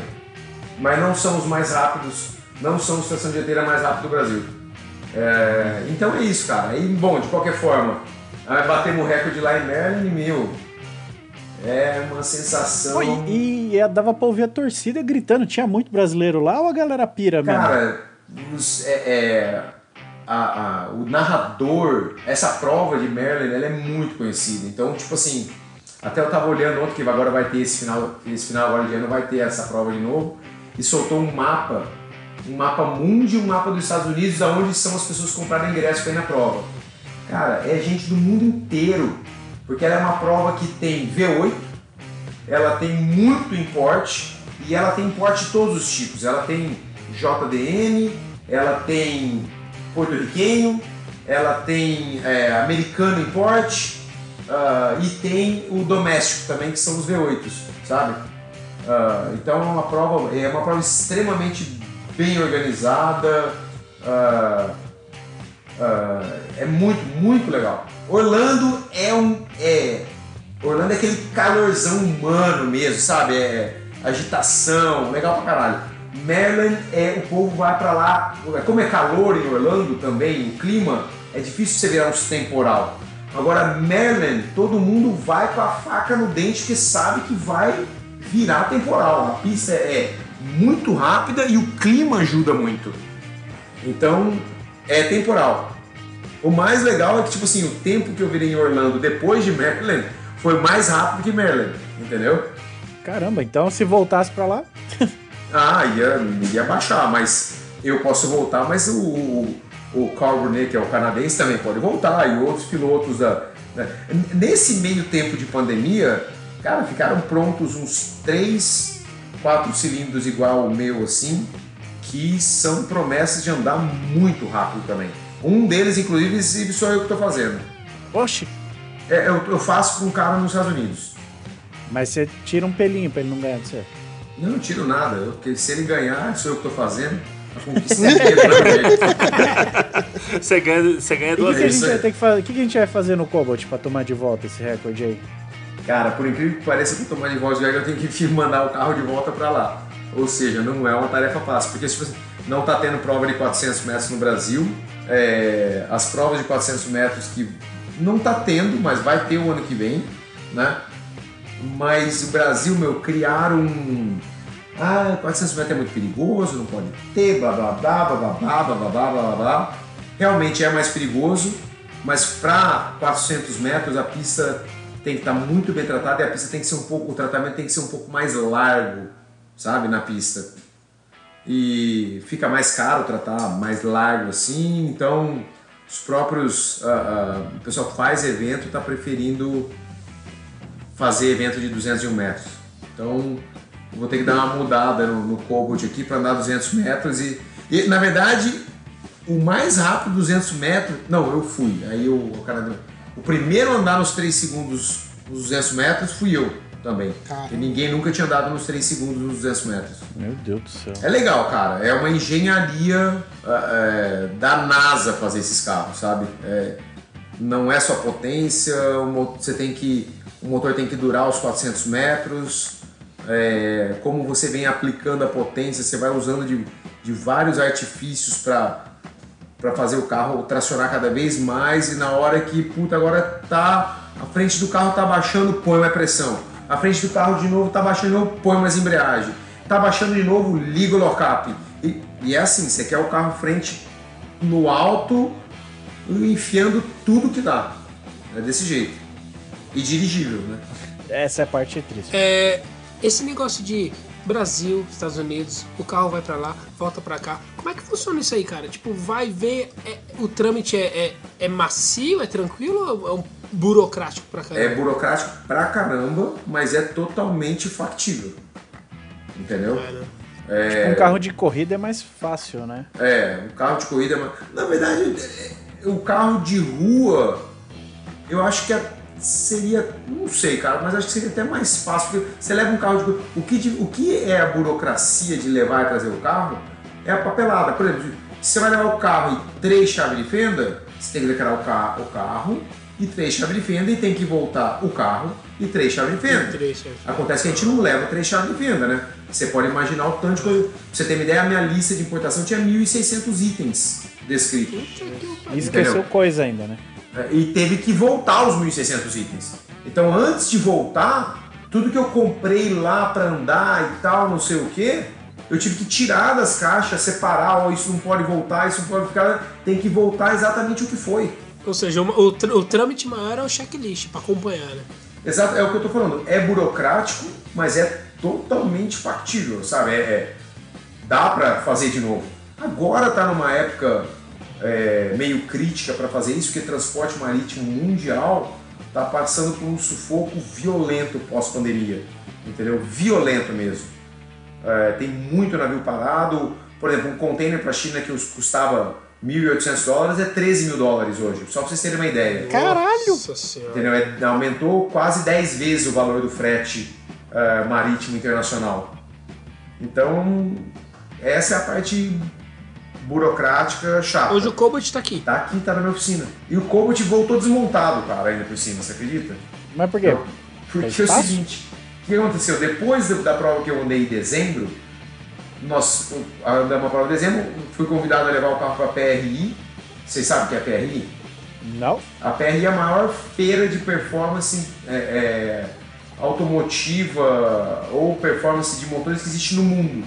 Acontece em Indianápolis, quatro dias, tudo relacionado ao automobilismo, de Fórmula 1 a Baja no deserto do Saara.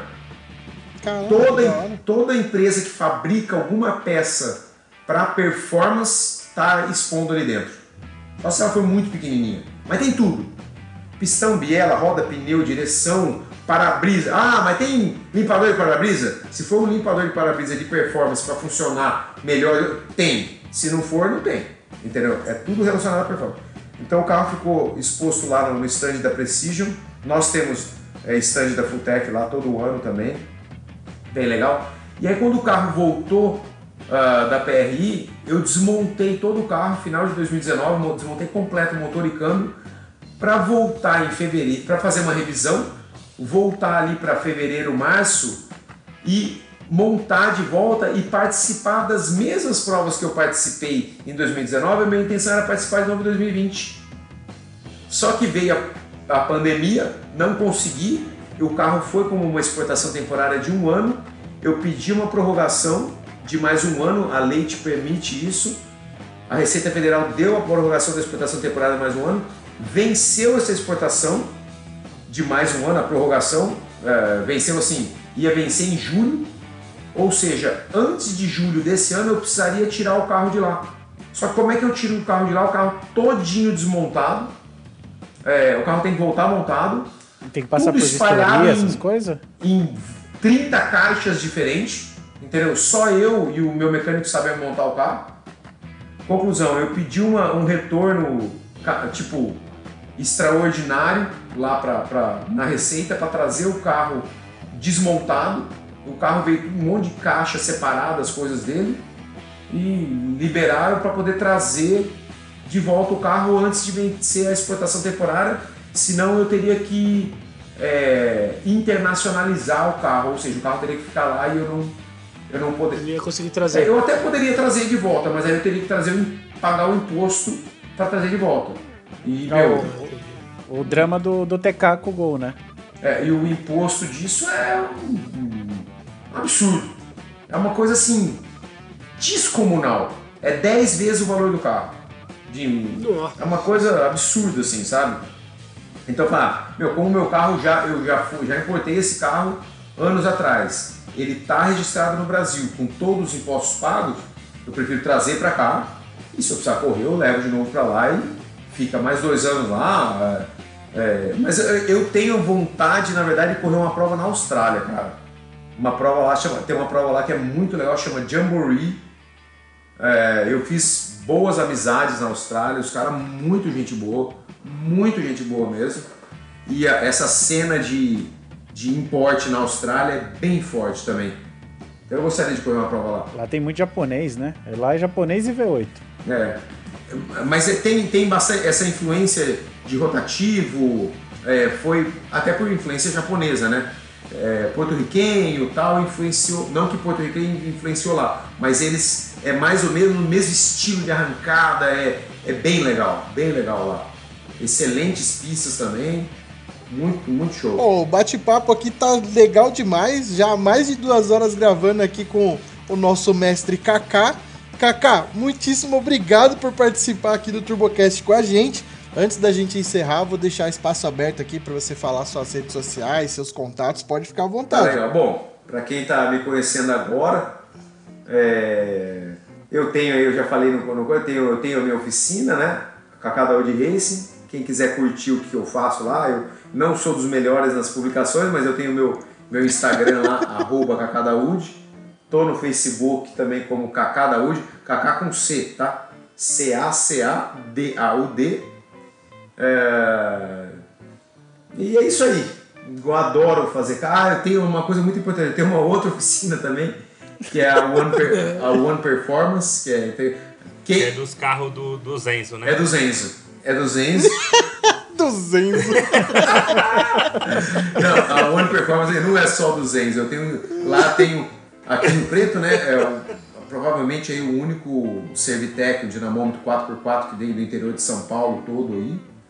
Ah, então é ali na One Performance que a gente trabalha só com remap, remap mais remap mais estágio 1 e 2. ah, então não pega tanto o Enzo assim, é mais. É, não, é só os, não, não, é- não são só os Enzo, são as Valentinas também. São. Não, assim, deixando a brincadeira à parte, cara, a gente faz muito remap lá, bem.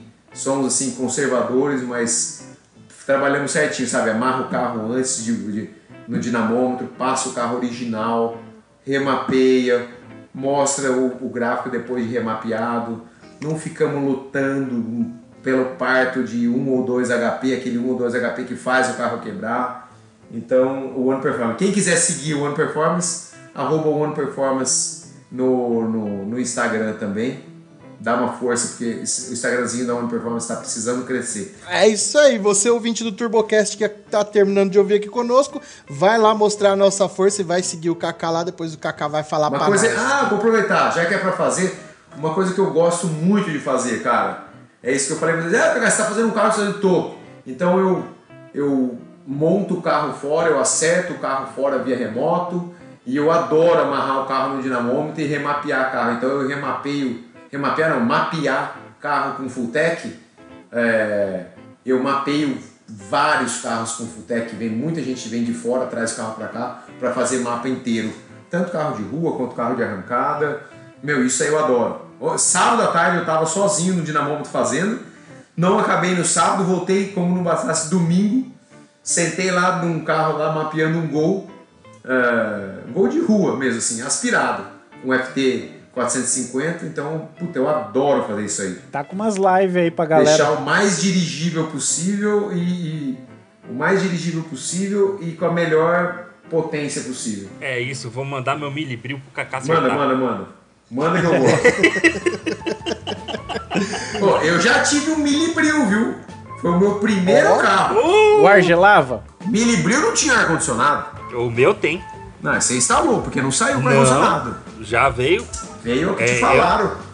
Não, eu não sei que, eu não sei quando na, na vida dele que colocaram o ar condicionado e o painel do do Uno Turbo 85. Ah! O ar-condicionado só saiu no Uno Mille ELX. Era 1.0 também. O, o Smart também tinha, acho, né? Ah, o de você tá Smart. esse tempo todo aqui. Você tá esse tempo todo aqui falando que seu carro é isso, Não. aqui, mas é um. Mas eu nunca falei que era original. É original Fiat. Eu nunca falei que Ah. nasceu o carro. Não, tinha, dava, dava pra colocar o do LX e ia ficar original. É, exatamente. É da- tudo da Fiat, mas já veio assim. Você põe a ventoinha no quarto e faz.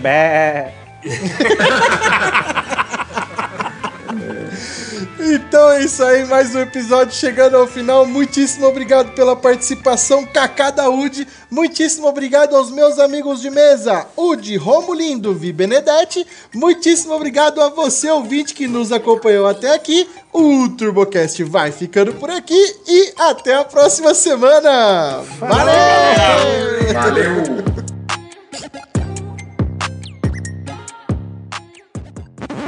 Eu quero ver racha de Joy. É jogue. É jogue. Jogue. É jogue. Jegue. É jogue, jegue. Jogue, jegue.